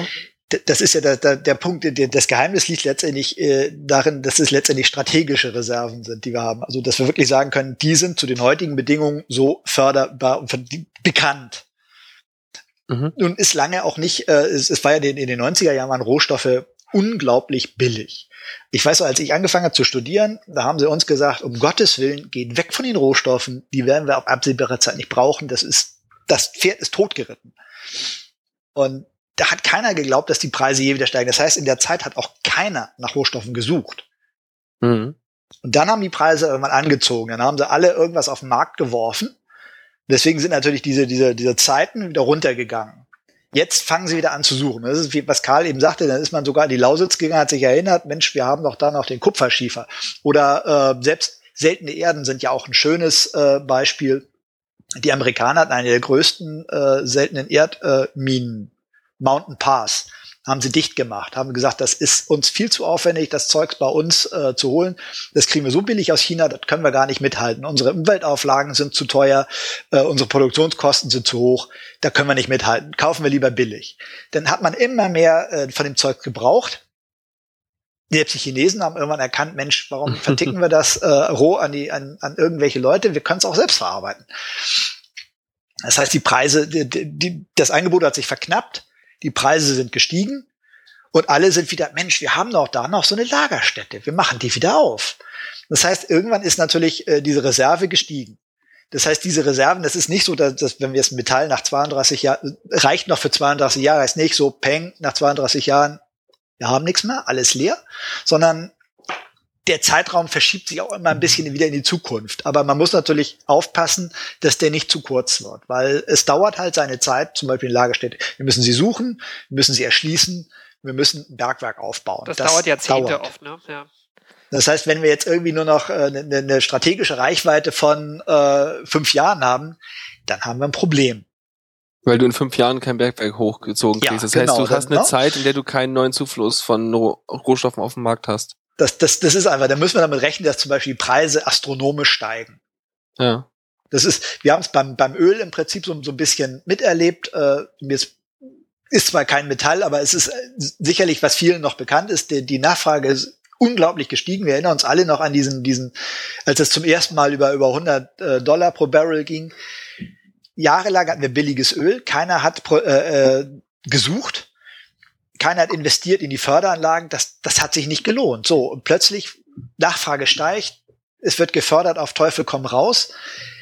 Dieses Angebot verknappt sich, die Nachfrage steigt, der Preis geht auch nach oben. Je höher der Preis, desto mehr lohnt sich jetzt wieder auch in Ecken zu gucken, die, die eben vorher viel zu teuer waren. Und, und was schon, ich auch schon steigt das Angebot ja. irgendwann wieder natürlich und die Preise sinken wieder. Da kann es sogar sein, dass Bergwerke dann auch wieder dicht gemacht werden, weil sie sagt, das, das lohnt sich nicht. Was ich auch spannend finde, ist, also jetzt, was bei solchen Erdölen, solchen Sachen ist, dass natürlich, wenn da der Preis steigt, auch äh, komplett alternative Konzepte dann wieder spannend werden, weil die halt dann plötzlich in Konkurrenz treten können. Ne? Also bei solchen ja, Energielieferanten. Kann natürlich auch ein anderer Rohstoff kann an die Stelle treten, ja, ja. der vielleicht plötzlich billiger ist als äh, die, der teure Rohstoff, der da vorher. Es wird natürlich auch geforscht an, an äh, Alternativen äh, für einen bestimmten Rohstoff. Ähm, also, also wenn jetzt ein Metall ausgeht, dann können wir vielleicht das gleiche oder ähnliches auch noch mit einem anderen Metall machen, zum Beispiel. Zum Beispiel eben bei den seltenen Erden wird natürlich auch geguckt, gibt es äh, vielleicht äh, welche Elemente, die, die häufiger sind, die wir billiger äh, äh, bekommen als, als das, was wir jetzt verwenden. Klar, da kann man natürlich sicher, es ist auch immer noch viel Luft drin. Aber das, mhm. was du sagst mit den Alternativen, das ist aber auch ein zweischneidiges Schwert. Also das, das äh, hoher Preis führt halt auf der einen Seite da, dazu, also wenn man jetzt doch nochmal in den Energiebereich guckt, ne, also auch mhm. wenn der Ölpreis hoch ist, führt das natürlich dazu, dass verstärkt auch erneuerbare Energien entwickelt werden, aber auch, dass alternative äh, Technologien für die Öl- und Gasförderung entwickelt werden, weil auch dafür plötzlich Ressourcen da sind, weil es äh, ein Interesse da gibt. Und äh, das, Klar. Das, das Beispiel ist da halt dieses äh, Fracking, Hydraulic Fracturing. Ähm, hatten wir ja auch schon mal im, im Podcast als Thema. Ähm, ist ja auch in aller Munde, ist eine viel kritisierte Technik. Es gibt auch äh, unter Geologen viele Befürworter, die sagen, so schlimm ist es alles nicht. Äh, Fakt ist auf jeden Fall, äh, die konnte man sehr stark weiterentwickeln, weil äh, die Öl- und Gaspreise äh, Anfang des letzten Jahrzehnts, also irgendwann nach 2000, äh, stark angestiegen sind. Und ähm, davor hat man gesagt, na ja, das, das ist so wenig. Also es ist auch wieder dieses, äh, es ist ähm, die, dieser Punkt mit dem Gestein, äh, wo, wo wenig von einem Rohstoff drin ist. Der lohnte sich mhm. zu einem bestimmten Zeitpunkt nicht. Plötzlich war der Preis hoch. Man hat gesehen, okay, wir haben da diese, diese Schiefergesteine, da ist ein bisschen Gas drin, das ist sehr festgebacken, man muss sehr viel bohren, das ist teuer. Okay, dann entwickeln wir die Technik weiter. Da gab es plötzlich neue äh, Horizontalbohrverfahren. Die äh, Verfahren wurden viel billiger, das äh, anzubohren. Und äh, die Preise waren weiter hoch und plötzlich äh, hat sich das halt gelohnt. Ne? Und äh, so Alternativen dann zu entwickeln, äh, neben den fossilen Rohstoffen lohnt sich dann im Moment natürlich wieder weniger. Ne? Der, die Gaspreise in den USA sind durch Fracking halt extrem in den Keller gegangen seitdem. Klar, also das ist klar, dass es natürlich äh, auf sich auf alle Bereiche auswirkt, genau. wenn der, der, der Druck steigt, Lösung für dieses, in diesem Fall Energieproblem zu haben. Die, die mhm. Lehre, die man auch wieder daraus ziehen kann, ich habe hier so ein Zitat gefunden von einem Professor in, äh, von der äh, Boston University, uh, The world will not run out of geological resources, they will merely become more expensive. Ne? Also das ist halt immer der ja. Punkt. Es gibt nicht den Tag, wo wir keinen keinen Rohstoff X mehr haben werden, sondern äh, er wird halt im Zweifel erstmal teurer und dann passiert Es ist nur eine Frage des, des Preises, des Aufwandes, den wir betreiben genau. wollen. Das ist klar. Mhm. Gut. Klingt gut. Da bin ich ja erleichtert. Gut, und ich, das Schöne, wir sind ja jetzt immer noch bei Metallen, haben wir anders als bei den Energierohstoffen natürlich immer auch noch den, den äh, Vorteil, wir können es recyceln. Das heißt, ja. wir haben keinen kompletten Verlust. Ein gewisser Verlust ist immer da, aber man merkt es ja an, an seltenen Erden, als die knapp wurden, dann kam halt die Idee auf, die sind halt viel auch, auch in der ganzen äh, mobilen Kommunikationstechnik. Ja, dann sammeln wir die alten Dinger doch einfach wieder ein und gucken nach und recyceln das Ganze. Oder ein schönes Stichwort, was, was dann auch immer mal gerne wieder aufkommt, äh, das sogenannte Urban Mining. Also das heißt, äh, wir fahren einfach statt einer neuen Lagerstätte, betrachten wir einfach irgendwelche Abfallhalden als Lagerstätte und fahren die an und äh, gehen da auch bergmännisch halt vor, um gewinnen da den Rohstoff wieder raus. Toll. Ich stelle mir gerade vor, ich stell mir aber das ist tatsächlich äh, teilweise angedacht, ja. Also ich stelle mir gerade vor, äh, wie jemand einen Stollen durch so einen durch so einen, so einen Mülllagerplatz treibt. Na, das wird ja teilweise gemacht, wenn wir also äh, Müllhalden komplett sanieren, wird das ja wirklich ja. Äh, kommt das vor, also spannend. Die, die, ja, aber sonst, die andere Seite ja. vielleicht oder ein weiterer Aspekt davon ist, ähm, dass man sich auch alte Bergbauhalden teilweise anguckt. Ne? Also wo man früher gesagt hat, okay, das Erz holen wir raus, äh, 95 Prozent ist Nebengestein, also dieses, dieses Blindgestein, da ist irgendwie zu wenig Metall drin. Und heute sagt man, ist doch ganz schön viel Metall eigentlich, so nach heutigen Maßgaben. Äh, können wir technologisch ja heute aufbereiten und dann doch noch gewinnbringend was draus gewinnen. Also das macht man teilweise auch. Okay, also man macht man, man wiederkäut sozusagen den Ausschuss da nochmal. Ja, das genau. ist also gerade wenn sich eben die, die äh, Aufbereitungstechniken auch, auch weiterentwickelt haben. Also ich hatte ein schönes Beispiel, das ist heute höchstwahrscheinlich schon wieder völlig äh, äh veraltet. Aber ich weiß auch während des Studiums, Mitte der 90er Jahre, da kam bei uns ein äh, Dozent irgendwo von außerhalb, der über das äh, weite Feld des Bio-Leaching, also dass man kleine Mikroben ansetzt an irgendwelche Erze, die, die dann, äh, also ich sag mal ganz grob gesagt, äh, futtern, dabei das Metall freisetzen. Das war im Experimentalstadium, war ganz toll. Mhm. Dann war ich äh, um die Jahrtausendwende in Afrika. Da war das zum ersten Mal, dass eine, äh, ich glaube, es war eine kanadische, äh, kanadisches Unternehmen, hatte dort äh, in einem alten Bergbaustandort in, an den, in den Ruvensori-Bergen ähm, so eine Anlage aufgebaut, um alte Halden der Kilembe-Bergwerke, äh, der Kilembe-Minen, das sind dort äh, auch so im Prinzip so ähnlich wie hier der Rammelsberg, äh, äh, so, so Sulfidlagerstätten gewesen, die, die hauptsächlich auch aufs Kupfer, ich meine auf Kupfer abgebaut wurden. Und man kann halt heute mit diesen äh, Bio-Lösungsprozessen äh, wollte man da auf der auf Kobalt es kommt auch drinne vor, wollte man das gewinnen. Das war also wirklich ganz toll, hatten sie da eine Riesenanlage gebaut und das war also wirklich damals weltweit eine der ersten. Ich glaube, heute ist das schon fast wieder Standard, aber ist ja auch schon wieder, wieder 15 Jahre her. Mhm. Und das war also wirklich toll. Ich hatte die, die Chance, da mit einer Exkursion mit den dortigen Studenten einfach mal mitzulaufen und das anzugucken. Und die haben gar nicht gewusst, dass sie hier tatsächlich mal äh, in Uganda wirklich äh, weltführend äh, die größte und, und modernste Anlage betreten konnten. Die, die haben, äh, das haben die, glaube ich, ich glaube, die, die, das, das war denen gar nicht bewusst, dass kein Student in, in Europa oder Amerika eine Anlage in der Größe, in der Art hat, hätte, hätte in seinem Land besuchen können. Das ist so ein bisschen, wir, wir streifen jetzt schon so ein bisschen das, das Thema auch Bergbau der, der Zukunft, ne? Unser letztes ja, ja, können wir fließend machen, würde ich sagen. Genau. Also das, das mit diesem Bioleaching, das, das ist halt auf jeden Fall da so ein, ein großer Punkt. Ähm, das korrespondiert mit dem, mit den Trennverfahren, von denen ich am Anfang sprach, ne? Also dass man das Gestein äh, verkleinert und dann im Zweifel schmelzt. Und äh, dieses Schmelzen von dem Gestein, äh, das braucht halt viel Energie. Ne? Also früher hat man halt viel Holz, Holzkohle ähm, oder, oder Steinkohle oder was auch immer man verwendet hat, gebraucht dafür. Man sagt jetzt äh, heute bei, bei einigen Metallen, wo das halt geht, ähm, ähm, es, es gibt in der Natur ähm, Organismen, die machen das sowieso. Ne? Also es gibt halt Organismen, die reduzieren Kupfer. Die machen den ganzen Tag nichts anderes. Der, ihr Stoffwechsel basiert da drauf. Also es gibt halt wirklich Mikroorganismen, die sind auf ein ganz spezielles Metall oder auf eine Gruppe von Metallen spezialisiert und äh, nehmen da irgendwo ein Elektron ab oder schieben das woanders hin in diesem in, äh, in diesem ähm, Metallatom und äh, davon leben die. So, und wenn man die jetzt, man sagt jetzt, okay, wir, züchten jetzt die Viecher und äh, geben denen äh, das, das gemahlene äh, Erz, es ist jetzt wahrscheinlich, Gunnar, du warst da, ne? Es ist wahrscheinlich äh, leicht vereinfacht. Also de, de, da unten in, in Uganda war der der der Punkt, wann, wann, dass sie zwei Fliegen mit einer Klappe schlagen wollten. Die hatten äh, einmal natürlich äh, war der der Kobaltpreis gerade relativ hoch.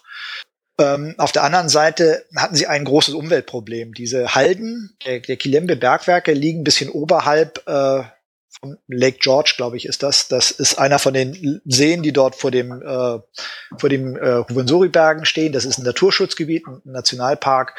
Und da sifft halt das, das sind halt Sulfidlagerstätten. Das heißt, wenn die irgendwie verwittern, dann setzen die Schwefelsäure frei. Und diese ganze Schwefelsäure säfft jetzt in diesen See rein und, und versaut die ganze Umwelt dort unten. Und da haben die natürlich irgendwann versucht, sich gesagt, okay, wir müssen das sanieren. Warum wenn wir das teuer sanieren können, können wir auch Geld damit verdienen und haben halt überlegt, dass sie diese Minen halt dann wieder aufarbeiten. Das war so eigentlich der, der, der Gedanke, der da, der da hinterstand, also zwei, zwei Fliegen an der Klappe zu schlagen.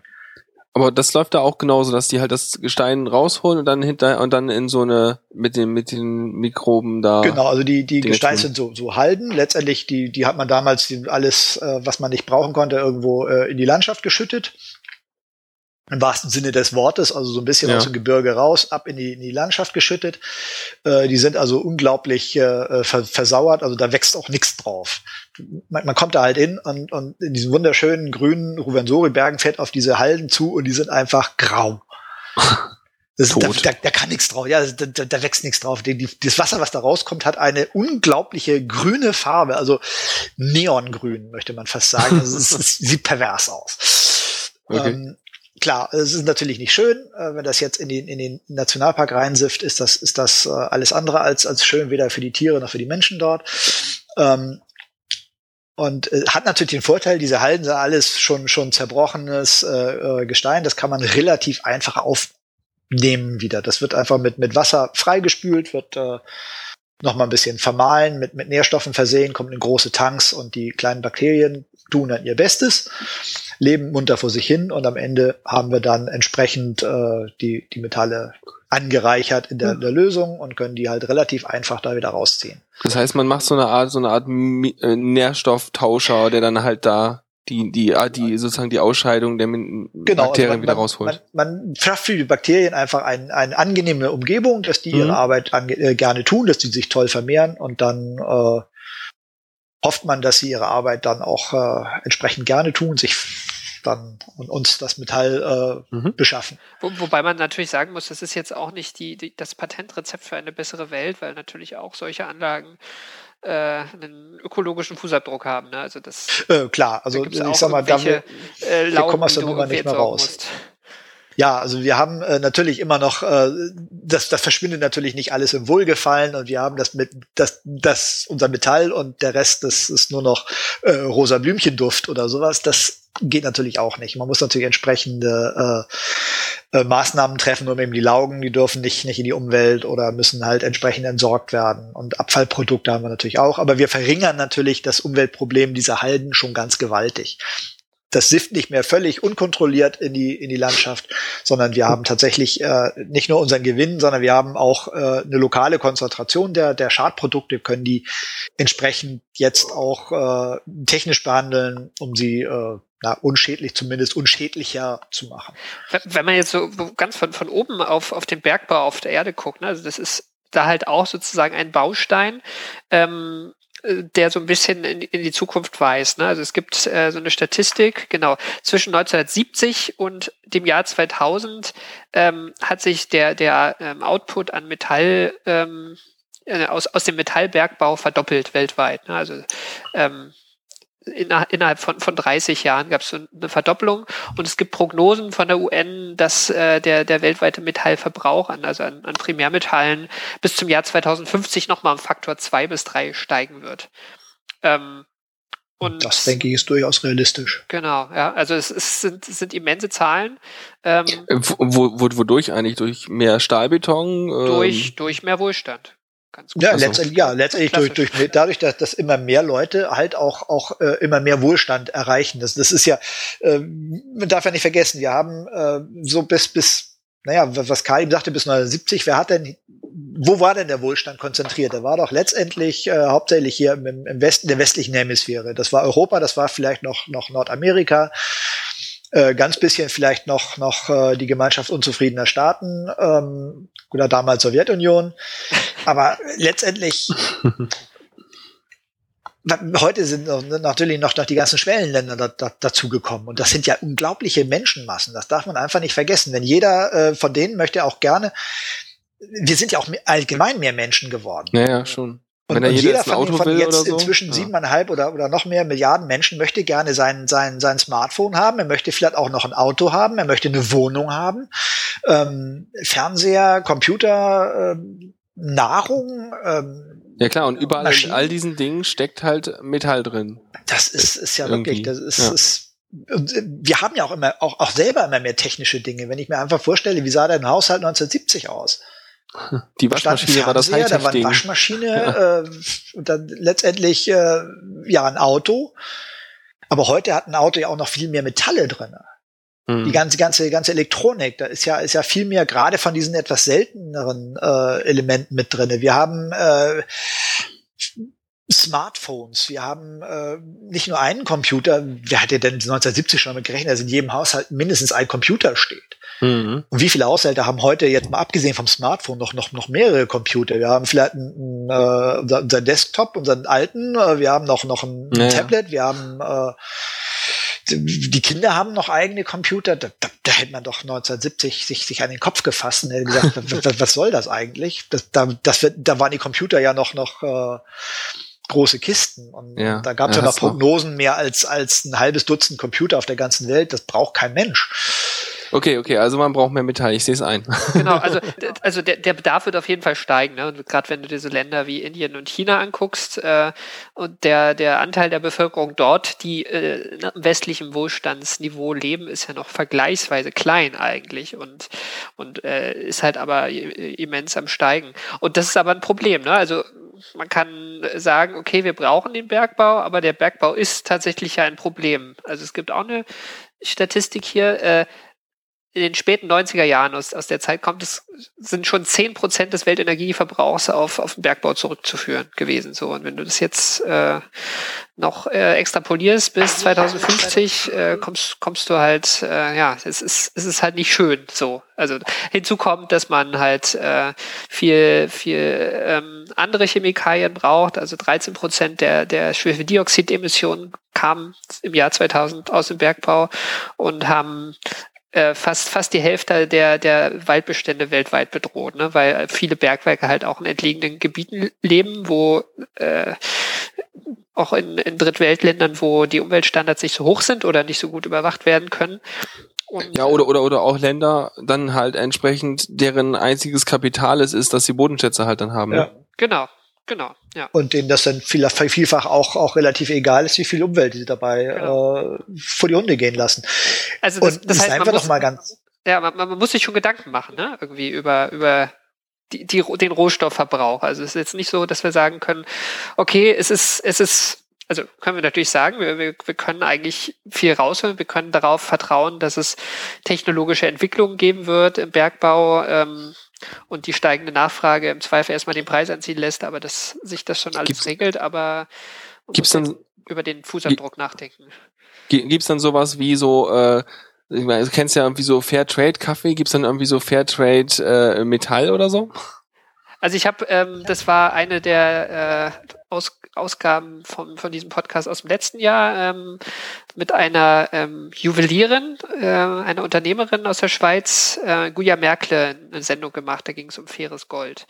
Ach so, okay. Das ist aber tatsächlich ein Nischenmarkt, ne? Also ähm, äh, selbst, selbst innerhalb der Juweliersbranche und die sagt, na ja, das ist ja eine zahlungskräftige Kundschaft und die können ja. äh, die haben auch ein Interesse daran. Ne? Die kaufen vielleicht auch eher, sowieso eher den Fairtrade-Kaffee und denken heute nicht darüber nach, unter was für Bedingungen ja. das Gold abgebaut wird. Aber man kann es diesem Klientel gut äh, eigentlich verkaufen. Ähm, hm. Was anderes ist es, ist es bei, bei so, so ich gucke mir mein Smartphone an und äh, was da alles drinsteckt und äh, ja, das ist es halt schwieriger. Ne? Da gibt es da auch Initiativen wie dieses Fairphone, hm. was äh, teilweise umstritten ist, weil da gar nicht so viel Fair drin ist, wie, äh, wie es sein sollte. Sie haben sich stets bemüht. Sie haben sich stets bemüht. Ja, das ist ja gut, das, das ist natürlich jetzt vielleicht eher ein Problem, ich sage mal allgemein, dieses, dieses Fair, Fair Trades. Da hat es ja in letzter Zeit auch einige Diskussionen gegeben. Es, ich denke aber, dass äh, fairer Rohstoffhandel, gerade in, in den Massenmetallen, eher wirklich, äh, wenn überhaupt, eher Nischenmarkt ist. Ja. Dann seien wir doch mal alle ganz ehrlich. Wir sind da doch so ein bisschen ähm, alle Anhänger des, des, des, ja genau, wir sind alle so ein bisschen Anhänger des, des berühmt-berüchtigten St. Florians-Prinzips. Äh, keiner möchte äh, die, die äh, verarbeitende Industrie oder auch nur das Bergwerk in seinem Vorgarten haben. Ähm, aber wenn wir irgendwo äh, in der dritten Welt, irgendwo in Afrika oder auch in China oder Asien äh, die, die Umwelt vor die Hunde gehen lassen. Das sehen wir ja nur nicht wirklich gut, denn ab und zu sagen wir immer, es tut mir ja schrecklich leid, aber wir rennen ja doch hin, wenn das das neueste Smartphone gibt. Äh, ja, ja. Seien, seien wir doch ganz, ganz offen und ehrlich. Also äh, das wird immer mal welche geben, die das bedauern, aber ich denke persönlich, ähm, der Mensch kümmert sich dann doch eher wirklich nur um seinen Vorgarten und äh, was hinter dem Horizont ist, äh, sieht er dann ja doch nicht. Ja, also das ist dann so, das das reicht dann ja ins politische damit rein, ja. wo es dann wieder andere Strukturen gibt. Nur so ein ganz kleines Ding am Rande, wo ein, ein Kollege, der letztens irgendwie ein Jahr lang irgendwo in China war, erzählt hat, wie die da Entscheidungen treffen und die meinen so da so, wie sieht's aus mit unserem Staat? Na, das ist nicht so gut. Wir orten jetzt an, dass so es läuft. Und dann machen die das halt. Und dann können die halt auch mal so Entscheidungen treffen, wo halt der Einzelne für sich gedacht äh, eigentlich eher nicht in die Richtung tendieren würde, ja, aber es für alle dann halt Sinn macht, aber es ist ein anderes politisches Konzept. Da, da werden dann auch mal eben halt eine, mehrere Millionen Leute einfach umgesiedelt, wenn ein Bergwerk oder ein Damm gebaut werden soll. Das werden, würden ja. wir hier in Europa natürlich nie und nimmer durchkriegen. Das Na gut, aber auch äh, völlig zu Recht nicht durchkriegen. Auf kleinerem Maßstab ist Deutschland da natürlich schon auch ein Vorzeigebeispiel, ne? weil was, also Deutschland ist bekannt für seine Mülltrennung und äh, was, was Recycling angeht, ähm, sind ja hier so die, die Vorschriften relativ hoch, ja, also auch generell in der, in der Bauwirtschaft, mhm. was weiß ich, man versucht da schon viel rauszuholen. Es, gerade bei den Metallen wird teilweise auch wirklich viel rausgeholt in Bereichen, wo es halt gut geht. Ich hatte so neulich so eine Statistik gesehen, da ging es um Blei, äh, genau, da habe ich drüber geblockt, kann ich auch mal verlinken, äh, die, die, die Blei, ähm, Recycling in den USA in den letzten 50 Jahren und äh, man sieht, dass die äh, der, der Anteil von sozusagen neuem Blei, was ins System geht, also in die, in die Wirtschaft geht, äh, über die Jahre immer immer geringer geworden ist und äh, mittlerweile den, den kleinsten Anteil macht. Ne? Also die, äh, der größte Teil für, wenn man jetzt die Industrie will einen neuen Bleiakku für ein Auto herstellen, da kommt der zu, zu im, im Schnitt 70, 80 Prozent aus recyceltem Blei. Und äh, das geht natürlich beim Blei gut. Du hast äh, vor allem die Nachfrage bei, bei Autoakkus, äh, bei Auto, ja, doch Auto, Autobatterien. Und äh, du hast ein gutes Rücknahmesystem für Autos und die werden auseinandergenommen und ähm, deswegen geht es auch direkt in die Industrie zurück. Ne? Das geht natürlich bei den seltenen Erden in meinem Smartphone viel schlechter, das wäre aufwendiger. Aber auch mhm. da gibt es Initiativen gerade, die das versuchen. Und äh, also ich habe ähm, vor ein paar Jahren Interviews in, in Freiberg gemacht in äh, Sachsen. Das ist ja ein alter Bergbauort mit einer alten Berguniversität und äh, die entwickeln da auch Verfahren, wie man äh, das funktioniert letzten Endes dann ähnlich wie äh, in, der, in der Verarbeitung von Erz, dass man halt aus altem Elektronikschrott die Metalle wieder rauskriegt und die danach wieder verkauft. Also das, das wird schon gemacht und das ist auch eine Entwicklung, die fortschreitet, aber die halt auch nur funktioniert, wenn äh, ein Staat funktioniert und äh, die, die Vorschrift, solche Vorschriften erlassen und auch äh, umgesetzt werden. Dann. Gut, und wenn wir das Recycling nicht auch wieder in irgendwelche äh, Gegenden exportieren, wo die Umweltstandards, äh, sagen wir mal, suboptimal sind. Absolut, das ist, da, da ist Elektronik ja auch ein schlechtes vor, Beispiel. Ja. Weiß ich, vor, ich wollte gerade sagen, gerade Elektronik fiel mir nämlich gerade ein, da gab es vor einiger Zeit, ist auch gar nicht so lange her, irgendwann eine schöne Reportage, ich glaube, es war in der Zeit, über äh, einen, haben sie mal so versuchsweise einen Fernseher mit einem GPS-Sender ausgestattet, haben mal geguckt, also bei Recyclingstellen abgegeben hier in Deutschland und mal geguckt, wo der landet. Und der ist dann irgendwo in Afrika aufgetaucht und wurde dann dort äh, da gibt es also Ecken, die sind also unglaublich versaut, was, was die Umwelt angeht. Und Leute, die eigentlich äh, von ihrer Händearbeit nicht leben können, aber dabei krank, eigentlich nur krank werden. Das ist natürlich äh, letztendlich ähm, auch nicht wirklich, äh, sagen wir mal, das Gelbe vom Ei. Das, das ein bisschen irgendwie auch nicht sein. Ne? Ja. Mhm. Das, aber mhm. es, ist, es ist letztendlich, wir, wir kommen so ein bisschen das, wir haben so ein bisschen das Problem, wir haben uns einmal auf die Nummer eingelassen mit Bergbau, mit Fortschritt, mit technischer Zivilisation. Wir kommen aus der Nummer so ein bisschen schwer wieder raus. Ne, das ist, ist so, so, so ein schönes Beispiel. Ich habe das auch mal irgendwann im, im, im Blog gehabt. Ähm, wir haben uns alle äh, entschieden, jetzt äh, mal wegen die Atomkraftwerke nicht mehr zu haben, weil uns der ganze äh, radioaktive Müll so ein bisschen auf den wollen wir nicht haben und das ist ja auch ist ja auch schön, ist ja auch alles ist alles ein bisschen gefährlich, muss ja auch nicht in die, in die Umwelt freigesetzt werden. Und wir haben dann entschieden, wir möchten gerne zum Beispiel äh, Windenergie fördern. So, jetzt brauchen wir für die Windenergie brauchen wir äh, Turbinen. In den Turbinen sind Magnete, in den Magneten sind seltene Erden. Seltene Erden kommen aber in ihren Lagerstätten gerne mit radioaktiven Elementen zusammen vor. Ja, es ist kein Witz. Also in China gibt es, äh, gibt es Gegenden, die sind so dermaßen radioaktiv verseucht durch den Abbau und durch die Raffination der seltenen Erden, dass, die, dass es da Dörfer gibt, die als, als Krebsdörfer bekannt sind, weil die Leute alle an Krebs sterben. Krass, ich dachte ja gerade so, dass das ein Synergieeffekt wäre, diese Erden zu fördern und gleich noch ein Atomkraftwerk daneben zu stellen, weil ja, es eh schon alles strahlt. Es ist, es ist wirklich, der, der, der, der Punkt ist einfach, wir, wir hier äh, versuchen quasi, äh, also jetzt, ich will jetzt nicht die Windenergie als, als Hauptschuldige stellen, aber einfach um jetzt mal die, die, das ist, es ist, es gibt keine, keine Mahlzeit umsonst. Ja. Also wir, wir haben einfach das Problem, wir haben diesen, diesen Fortschritt oder irgendwann in grauer Vorzeit mal wirklich auf, auf die Technik eingelassen wir haben angefangen, Steinwerkzeuge herzustellen. Wie blöde waren wir? Sind von den Bäumen runtergekommen und wir sind in der Nummer drin, wir kommen nicht mehr raus. Wobei, ja, uns zumindest geht's ja gut dabei.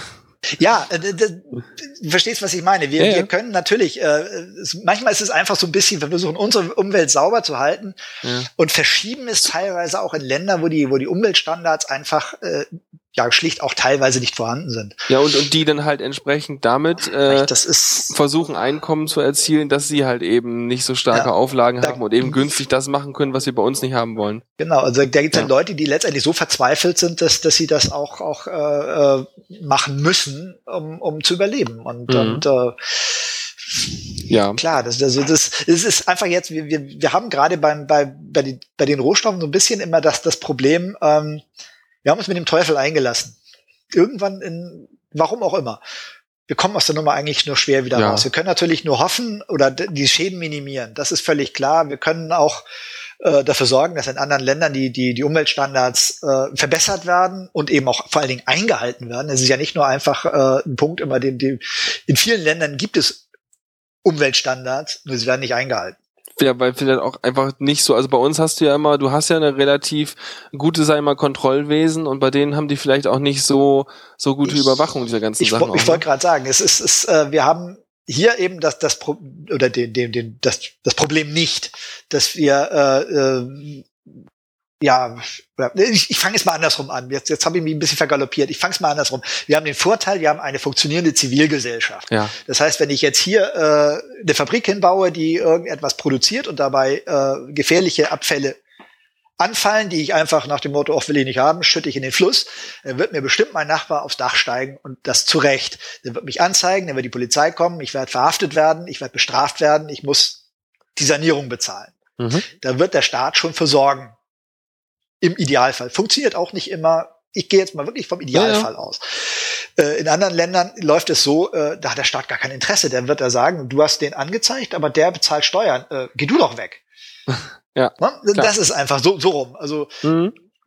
klar, das ist jetzt natürlich Idealbild. Jetzt werden höchstwahrscheinlich viele Leute Bescheid, äh, ansagen, aha, bei mir war es aber anders, bei mir ist, ist, unser Staat gekommen, geh du doch weg. Nein, das ist jetzt wirklich ein Idealbild. Aber im Großen und Ganzen ich, haben wir ja, die Möglichkeit, ja äh, äh, das, das uns, uns durchzusetzen, auch gegenüber wirtschaftlich stärkeren, weil wir eine ja. doch äh, vergleichsweise unabhängige Justiz haben, wenn ja, wir jetzt mal Länder wie mhm. China betrachten oder so. Ich glaube, ich glaube, das, das, ja, das, ich glaube, das haben wir, das kam rüber. ja, funktioniert. Ich, ich habe zum Ähm, Abschluss vielleicht noch einen genau. Aspekt. Wir sind ja eigentlich schon ziemlich am Ende, ne? Ja, Ähm, ich hatte auch überlegt gerade, was wir noch irgendwie Nettes erwähnen können, damit wir Ja. jetzt nicht mit so einer. Also- also ich hab mich mal gefragt- gelandet, ja. Also ich habe mich mal gefragt, ähm, ist es eigentlich die totale Utopie, sich eine Welt ohne Bergbau vorzustellen? Und äh, das ist eine Frage, die kann man eigentlich kurz beantworten, solange, also, also erstmal ohne Bergbau hieße ähm, alles, was man sozusagen an neuen Metallen verwenden will, also konzentrieren wir uns mal auf die Metalle, äh, muss irgendwie aus Recycling gewonnen werden. Ähm, und das kann ja nur funktionieren, wenn der ähm, Bedarf an Metallen nicht steigt. Ne? Also wenn sozusagen Mhm. ähm, der, der Bedarf zumindest konstant ist. Ähm, was halt aus, aus genannten Gründen nicht möglich ist, aber ähm, einfach weil der Wohlstand global gerade zu, zu stark steigt. Und man kann jetzt versuchen, an verschiedenen Schrauben zu drehen. Also man kann sagen, wir, müssen eigentlich die Lebensdauer von bestimmten äh, elektronischen Produkten äh, erhöhen. Ähm, es gibt auch so eine schöne Statistik. Eine, eine Tonne Abfall beim Verbraucher ähm, erzeugt fünf Tonnen Abfall bei der Produktion und 20 Tonnen Ab Abfall beim Bergbau. Also es ist einfach so eine Kette, die nach unten durchgegangen wird. Also wenn man sozusagen ganz oben, also beim Endverbraucher ein bisschen was spart, äh, kann man das ganze System schon, schon stark entlasten. Und ähm, dann muss man natürlich äh, auch einfach äh, versuchen, mehr, mehr zu verwenden. Ein anderer Aspekt vielleicht äh, noch in dem Zusammenhang, es gibt natürlich auch äh, Formen des Bergbaus, die vergleichsweise teuer sind, aber die auch eine Möglichkeit wären, äh, ein- einen Teil der Metalle zu gewinnen, die also eher so sanfter Bergbau sind. Äh, Also ich hatte hier äh, Ocean Mining. Ne? Also es gibt weltweit ungefähr 7000 Salinenanlagen, also die, die Salz aus, aus dem Meer gewinnen. Einfach in Becken Salzwasser rein, äh, ein bisschen in der warmen Sonne stehen lassen und irgendwann ist das Salz ausgefallen. In Südfrankreich wird das gemacht und äh, wenn man noch ein bisschen dichter zum Äquator kommt, geht es umso Mhm. besser.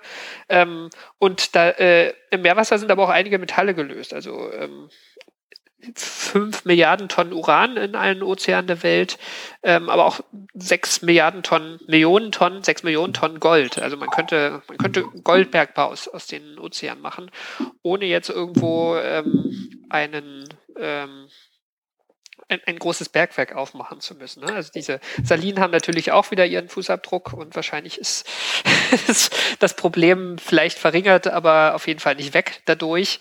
Ähm, aber aber also, also sowas wäre halt auch möglich, ne? Hm.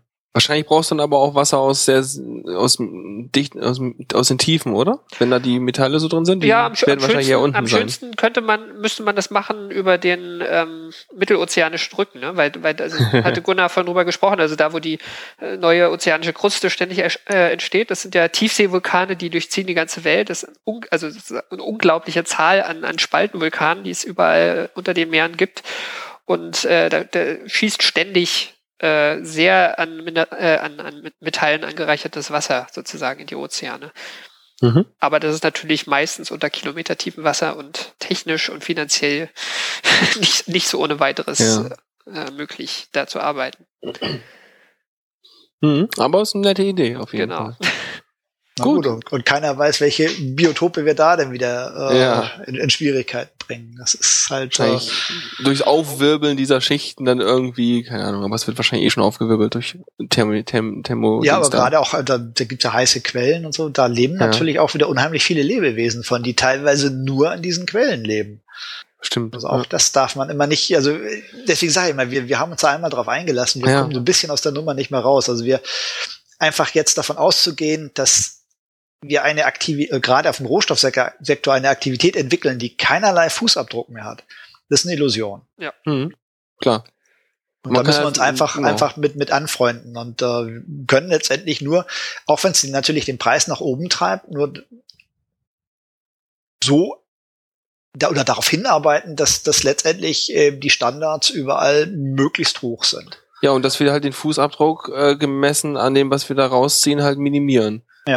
Genau. Ja. Dass wir eben wirklich versuchen, auch noch viel über viel mehr über Recycling zu machen, weil letztendlich äh, Ja, sowieso. Äh, wenn, wenn wir jetzt den gleichen Wohlstand für, für alle haben wollen, was man ja eigentlich äh, sicherlich sich auch äh, wünschen sollte, mhm. dann ähm, werden wir bei einer begrenzten Welt mit begrenzten Ressourcen irgendwann ein Problem haben. Wird schwierig, dann haben wir irgendwann wir weichen, regulierte äh, Wohlstandsrichtlinien. Wir weichen wirklich irgendwann äh, sehr großräumig aus und äh, legen die Bergwerke in den Weltraum und dann beuten irgendwelche Asteroiden aus. Das wäre natürlich so denn die, die ganz hohe Schule.